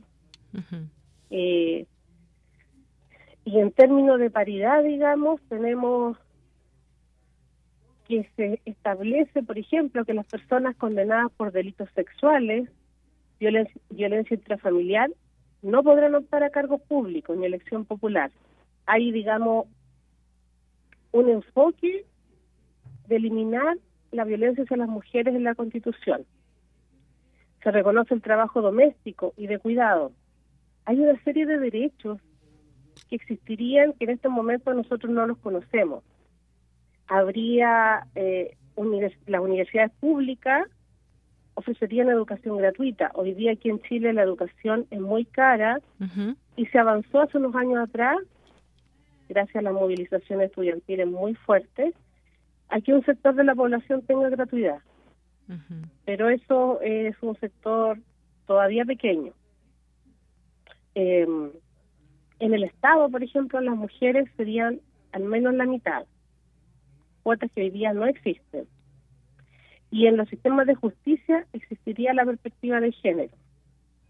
Esas son eh, algunos de los cambios importantes, y bueno, en mi zona yo vivo en el norte, en el desierto de Atacama, donde el agua es escasa, eh, el agua está privatizada. Es decir, el agua está en manos de privados. No es un derecho humano, no se garantiza que la población tenga agua por sobre algunas empresas. Y por ejemplo, no sé, un río que está cerca de la cordillera, puede perfectamente una empresa o una persona quedarse con ese río, absorberlo y no dejar nada hacia abajo, y el resto de la gente se queda sin su cultivo y tiene que vender los, los suelos, digamos, para otra cosa que no sea la agrícola. Es algo que hemos vivido mucho en esta zona y nuestro valle, el que sigue, está muy amenazado por esa situación actualmente. Entonces, muy importante también lo que pase con el agua. En principio, Jessica, un trabajo titánico el redactar una nueva constitución. Y yo justamente quería preguntarte qué gusta, qué no gusta, quiénes son, quiénes se oponen, eh, qué grupo se habla de estas encuestas de aprobar o rechazar. Eh, y pues en la encuesta pública de CADEM, una de las que se reconoce más en Chile, ya tú me dirás, da como ganador el rechazo con un 46%, por sobre la opción de apruebo, 37%, eh, mientras que Pulso Ciudadano le da 45,8% al rechazo y 32% al apruebo. Esto, mm, ¿podrías hablarnos un poco de cómo va todo esto? ¿Por qué quienes eh, se oponen? ¿Hay muchos intereses de por medio? ¿Qué es lo que podemos decir? decir? Que hemos tenido una campaña brutal mm. de alrededor desde antes que empezara la convención. Cuando empezó la convención a funcionar se hizo mucho más fuerte. Han habido, digamos que algunos errores de convencionales o cosas que no han gustado a mucha gente, que también ayuda, han ayudado. Y la derecha es la que está en contra de esto, pero ha usado a gente que estaba en el centro político o figuras bastante conocidas que no se habían dedicado nunca a la política, eh, a mostrar, digamos, que están por el rechazo. Y esos son los que principalmente hoy día los medios de comunicación están siguiendo. Ahora, por ejemplo, hay concentraciones que son grandes, masivas, por el apruebo, y no salen casi en los medios de comunicación, por lo menos los más masivos. Nosotros tenemos además un sistema de medios de comunicación muy concentrado, eh, donde, no sé, Piñera antes de ser presidente tenía un canal de televisión, uno de los más importantes de Chile. Y varios de los que han sido los más privilegiados de Chile, donde hay una concentración muy fuerte de la riqueza, eh, se preocupan de tener medios de comunicación poderosos. El Mercurio, que es otro de los medios de comunicación poderosos en Chile, fue promotor del golpe de Estado en contra de Salvador Allende y ha seguido siendo durante todos los años una eh, plataforma para la derecha. Varios de los ministros han sido editores del Mercurio, es algo que, que ocurre en Chile. Bien, y como sabemos, pues esta nueva constitución y lo que hemos, eh, lo que nos has comentado, eh, pues somete a que se somete a votación registra numerosos cambios. Hay actualizaciones, también algunas posibles eh, continuidades en un en un texto.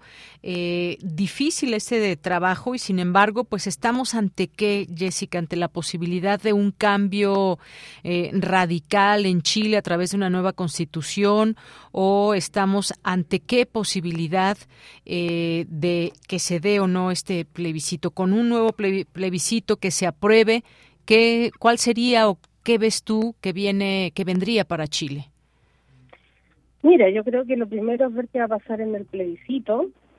La verdad es que el gobierno ha estado repartiendo muchas constituciones, ha impreso muchas constituciones y eh, además en venta, hoy día el libro más vendido de Chile es la nueva constitución. Entonces, de alguna manera también está la posibilidad de que la gente al informarse por sí misma, al leer, eh, toma una decisión distinta a la que están tomando las encuestas. Eso es posible que ocurra. antes de que fuera la, la elección de la Convención Constitucional, las encuestas marcaban de que a la derecha le iba a ir muy bien. Y eso no pasó. Entonces hay ahí también una sombra de duda respecto al resultado. Ahora, si gana el rechazo, eh, hay algunas conversaciones que Boric ha planteado, el presidente Boric, respecto al día siguiente empezar un proceso para volver a hacer una nueva propuesta. Y bueno, todavía no está muy claro qué va a pasar. La derecha ha planteado varias cosas, no están, no hay una sola posición hoy día. Ahora bien, ¿es obligatorio este voto o cómo, cómo se da también esta posibilidad por parte de la gente que puede votar en Chile?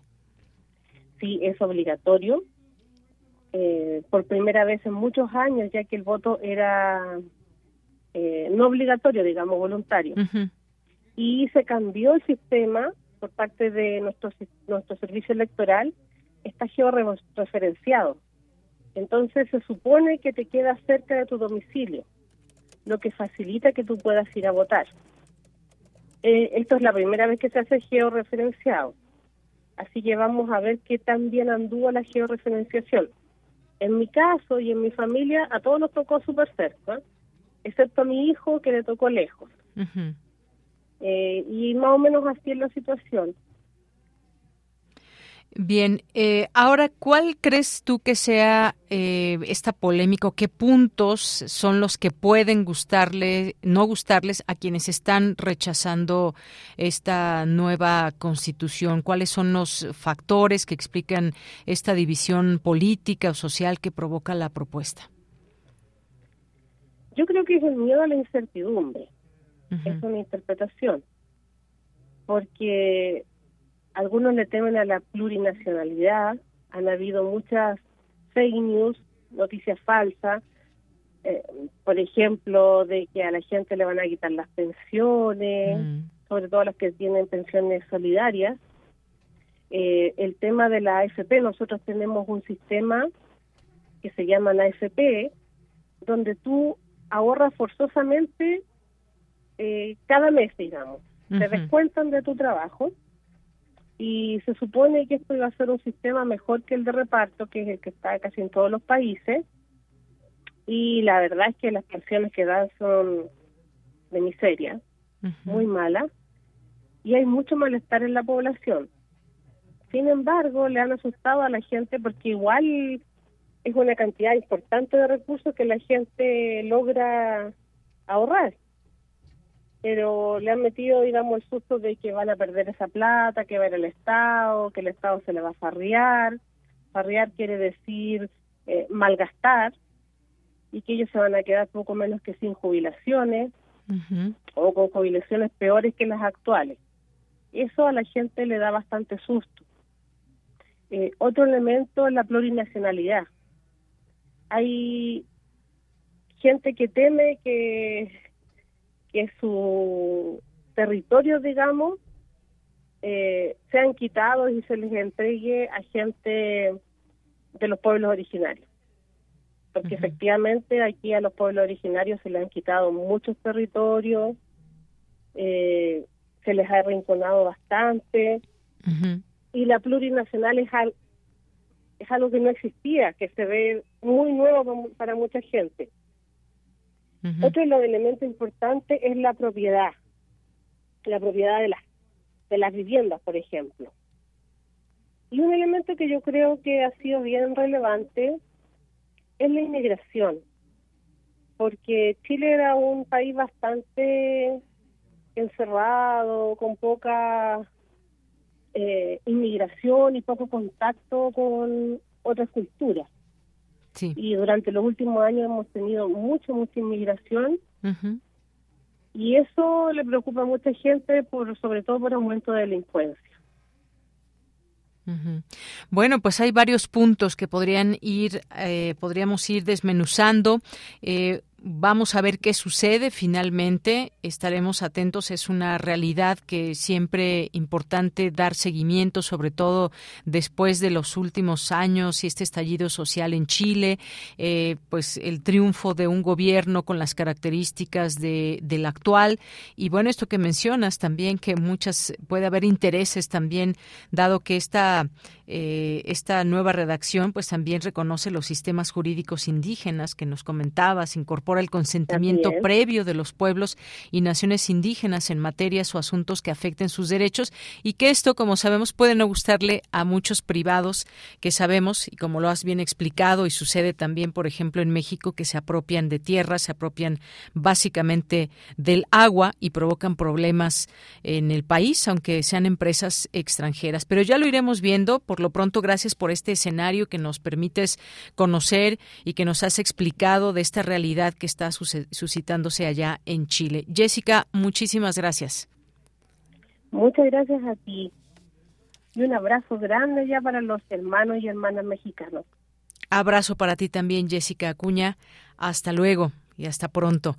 Jessica Acuña es autora de los libros de crónicas Olas de Barro, Viven en nuestra memoria y creadora del medio digital Voz Indómita, hablándonos de, hablándonos de este plebiscito en Chile, la constitución que debe ser paritaria y entre otros temas que se incluyen y que no todos están a favor, hay gente en contra y seguiremos el tema, por supuesto.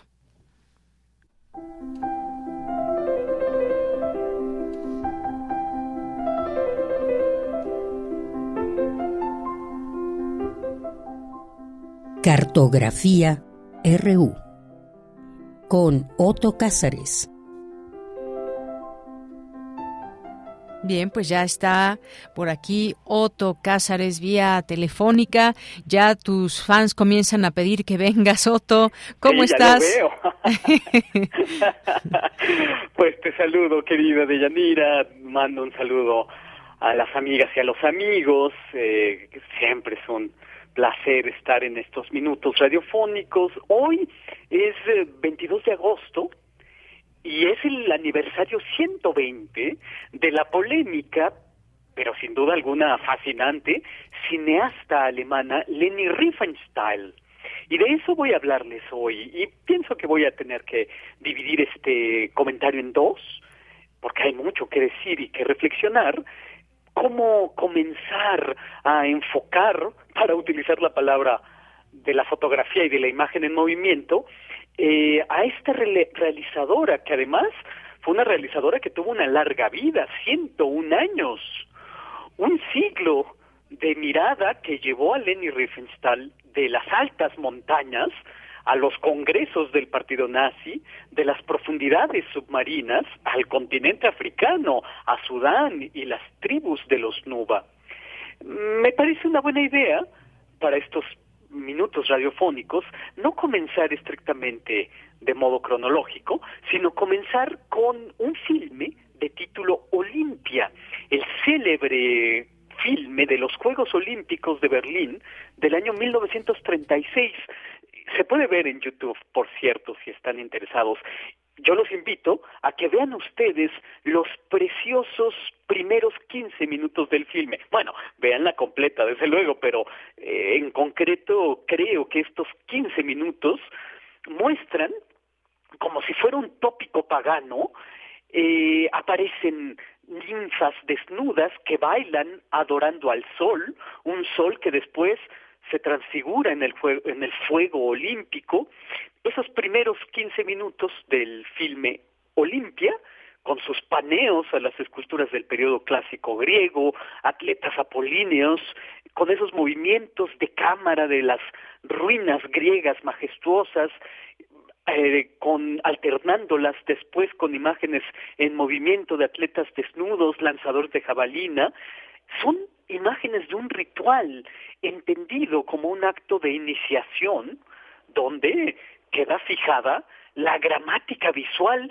de las transmisiones de los Juegos Olímpicos y yo diría hasta nuestros días es la gramática de las transmisiones televisivas de los deportes. Olimpia de Leni Riefenstahl es también en el cine una demostración más de aquella invención de lo griego por los alemanes, desde Johann Winkelmann, pasando por Goethe en la poesía y luego por la fascinación filológica de lo griego en el romanticismo alemán, con Holderlin y su Hiperión, con la tensión entre el arco de lo apolíneo y lo dionisiaco, las traducciones que después hizo de Sófocles, Jacob Burckhardt en la historia, con esa monumental historia de la civilización griega, en la filosofía, con el origen de la tragedia de Friedrich Nietzsche, que siempre señaló la impertinente familiaridad que tenemos con lo griego, hasta llegar al siglo XX con Richard Strauss y su ópera Electra, que muestra a una Electra enloquecida inspirada en los estudios del histerismo de Sigmund Freud, otro fascinado por lo griego, desde luego, por no hablar ya de Heidegger y de su visión de amor de Grecia y de Heráclito, etcétera. Creo que eh, Leni Riefenstahl con esta película Olimpia también da continuidad a este amor desbordado que los alemanes han tenido como tradición con lo griego. Hay un libro admirable, de referencia muy recomendable, de título De Caligari a Hitler, Historia Psicológica del Cine Alemán, del autor Sigmund Krakauer, donde se pone en perspectiva aquellas películas alemanas que conformaron una ética nacional que desde luego se olvida de las masas sufrientes, para mostrar a las masas heroicas, son más o menos aquellos mismos años en los que Buñuel en España estaba filmando La miseria de las urdes, esto hacia 1933. Y Krakauer habló de un género de películas exclusivamente alemán, las películas de montañas, eh, películas que hacían de sus actores y de sus técnicos consumados alpinistas, Leni Riefenstahl, hacia finales de los años 20, dejó en celuloide imágenes de picos inaccesibles, montañas blanquísimas que resultan verdaderas proezas de registro cinematográfico, porque era usual que esas escenas de picos y de altísimas montañas se realizaran usualmente en estudio, en el set cinematográfico. Bueno, Leni Riefenstahl iba a los picos con su equipo de producción. Y ahí está, por ejemplo, una película de 1932 de título La luz azul, que trata de un pico de una montaña que a la luz de la luna irradia una luz azul que imanta a las jóvenes y en estado de sonambulismo, estas van hacia el pico a veces despeñándose. Eh, en la leyenda de la luz azul de Lenny Riefenstahl, yo también creo detectar a Novalis, al poeta del romanticismo alemán, con sus expediciones. Eh, creo detectar algo de aquel peregrino de las montañas escarpadas del pintor Caspar David Friedrich, montañas de un azul fosforescente, azul que en la película de Leni Riefenstahl ha de imaginarse porque la película es en blanco y negro. Este filme la luz azul, está sembrado de belleza extrema, de las formas y de las figuras que los ojos pueden extraer de las rocas, de las escarpadas. Ah, también hay que decir que esos picos de blancura resplandeciente en imagen cinematográfica están hermanados sonoramente con la Sinfonía Alpina de Richard Strauss. Y aquí tengo para mí que subyacen las leyendas que no son más que eso, desde luego, de los hiperbóreos del norte, del mito polar pseudocientífico, que es el origen de las falsísimas leyendas nazis sobre el originario. Hay un libro, El mito polar, de Jocelyn Godwin, si les interesa el tema. Filmes de montaña, eh, filmes de la montaña que llevan a una exaltación épica de lo nacional. De, la, de los filmes de la montaña a los filmes de exaltación épica hay solo un paso, dice eh, Sigmund Krakauer en la psicología del cine alemán. Filmar el monumento de las montañas llevó a Leni Riefenstahl a filmar una secuencia de una película, la más polémica de todas las que filmó, porque resultó una propaganda de los filmes nazis, una propaganda totalitaria, con la película Triunfo de la Voluntad, una película de 1936 que comienza con un avión de Hitler envuelto en nubes y dice Krakauer, ahí se fusiona el culto de la montaña y el culto a Hitler. El propio Hitler encomienda a Leni Riefenstahl un filme sobre la convención del partido nazi eh, que se encargara de resucitar el éxtasis de la vida del pueblo de modo un tanto tramposo, porque se convocó masivamente a asistir al pueblo a la filmación con la idea de hacer pasar como documento lo que se supone sucedía en cualquier convención del partido.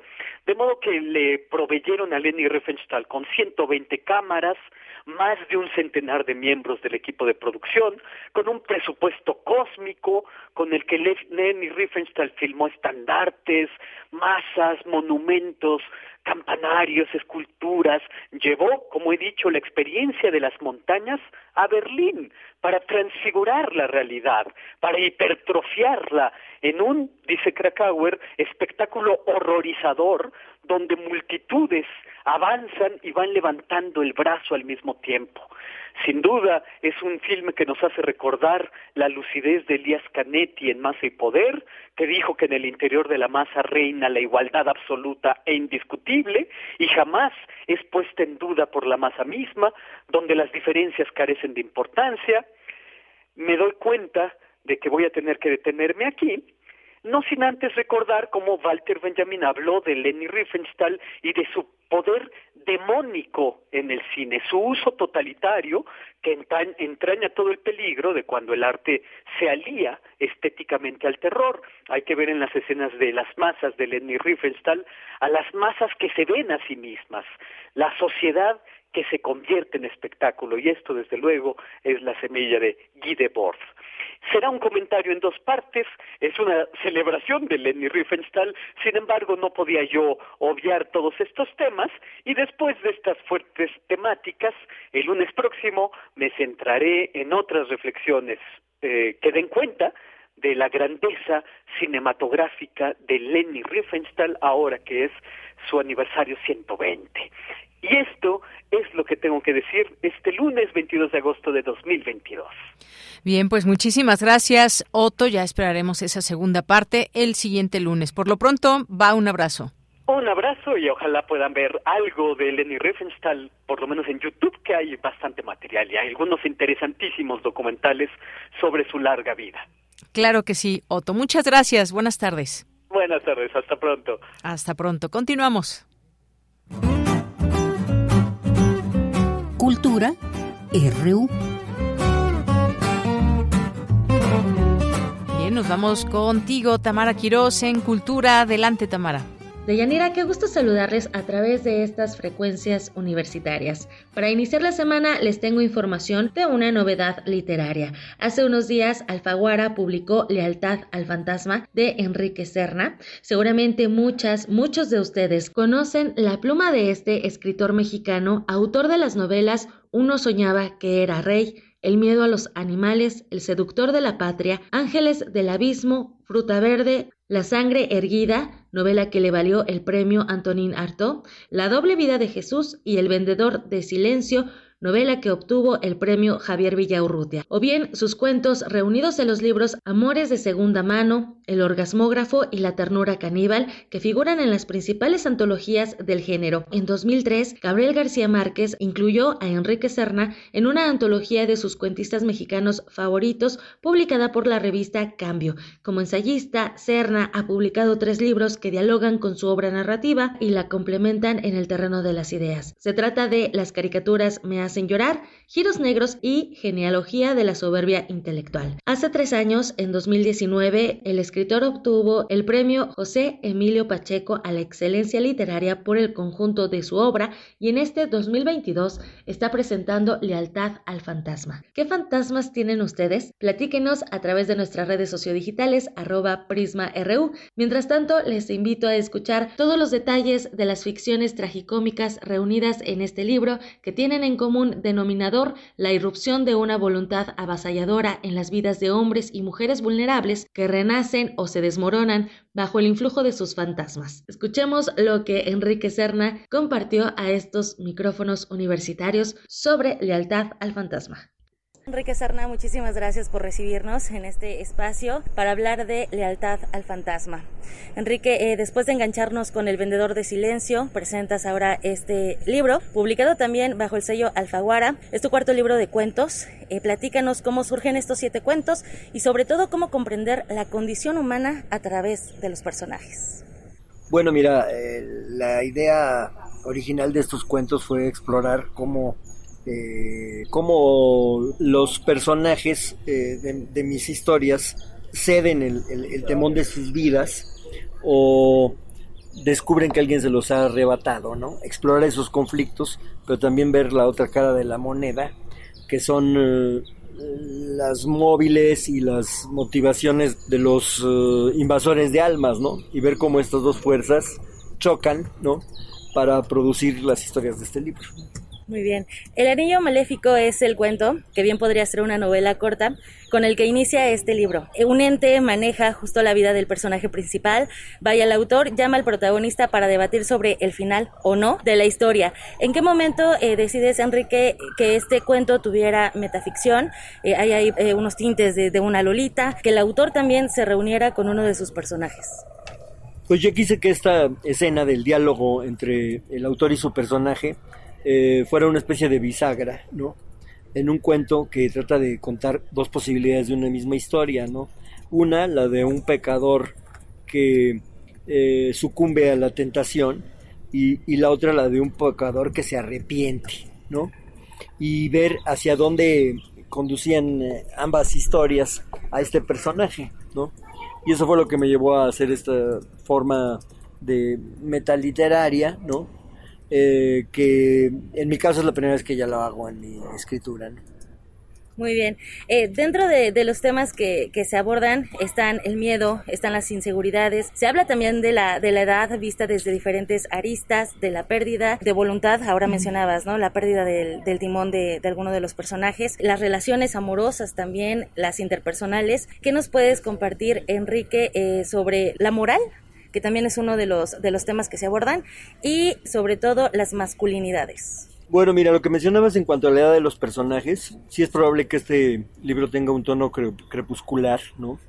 Porque varios de los personajes ya están en una edad, digamos, otoñal, ¿no? Sobre todo Abuela en Brahma, ¿no? El, el protagonista Delfina Tamés, o tal vez el protagonista de El Blanco Advenimiento también está en esa circunstancia. Y yo creo que esto se debe pues a mi propia evolución como escritor, ¿no? Que ahora eh, me eh, interesan temas que antes ni siquiera se me pasaban por la cabeza, ¿no? Pero como ya estoy en esa edad, ya los siento más cercanos a mí, ¿no? Bueno, mira, aquí hay unas tres cuentos que son pesadillas don Juanescas, ¿no? Eh, los personajes no son tan mayores en, dos de ellos porque solo tienen 42 años, pero son hombres uh, un poco timoratos, están apegados a sus lazos afectivos, a la monogamia, etcétera, y de repente, de repente se les presenta la gran oportunidad de alcanzar una plenitud erótica en una aventura eh, que es con la que han soñado toda la vida, ¿no?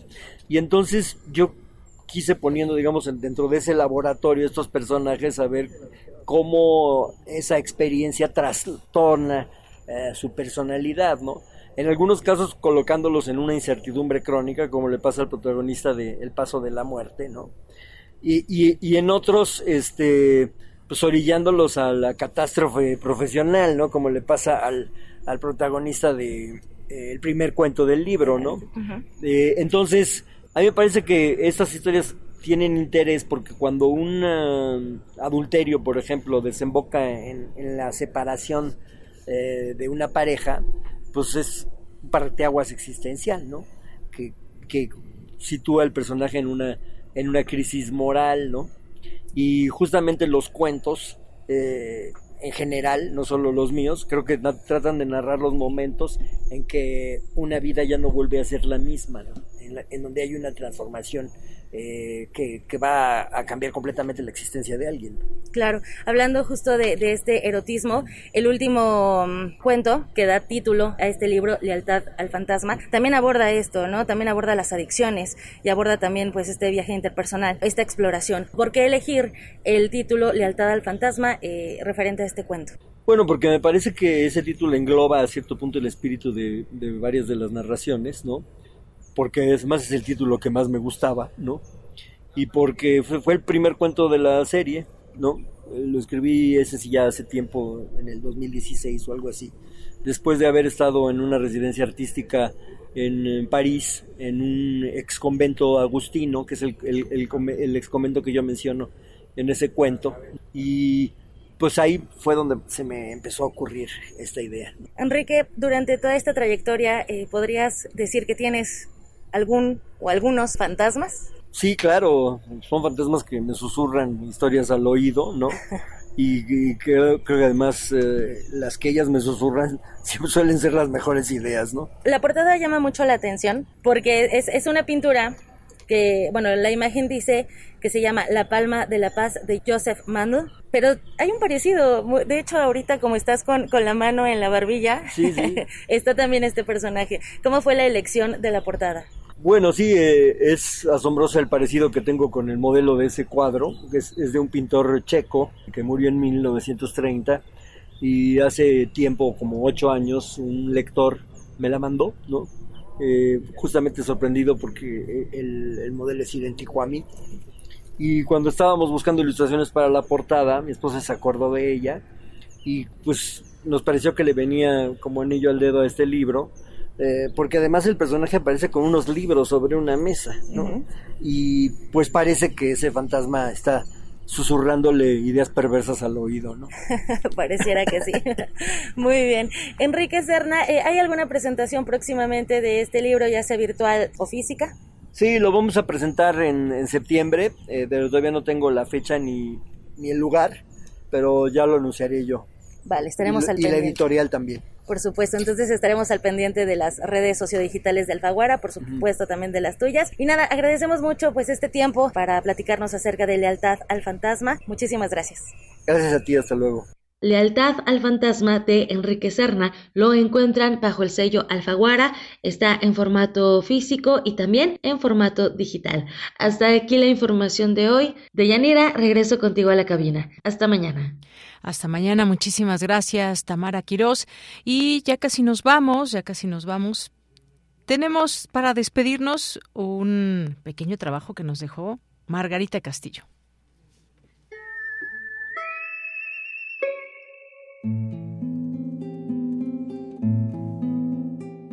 Cada generación repite los actos de las anteriores y solo un instante antes de morir descubre que era posible soñar y dibujar otro mundo. Pero luego, cuando despierta, dibuja lo mismo que las anteriores.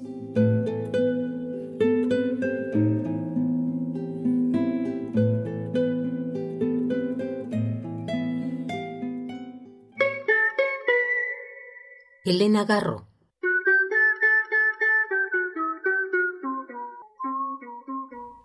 Gracias a Margarita Castillo, porque hoy es el eh, aniversario luctuoso de Elena Garro, falleció un 22 de agosto de 1998 hace 24 años. Y con esto nos despedimos. Gracias por su atención, por iniciar la semana junto con este equipo de Prisma RU.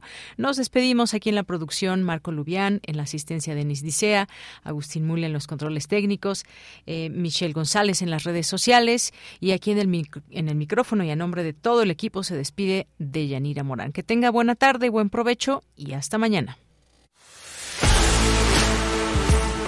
Radio UNAM presentó Prisma RU. Una mirada universitaria sobre los acontecimientos actuales. Prisma RU. Relatamos al mundo.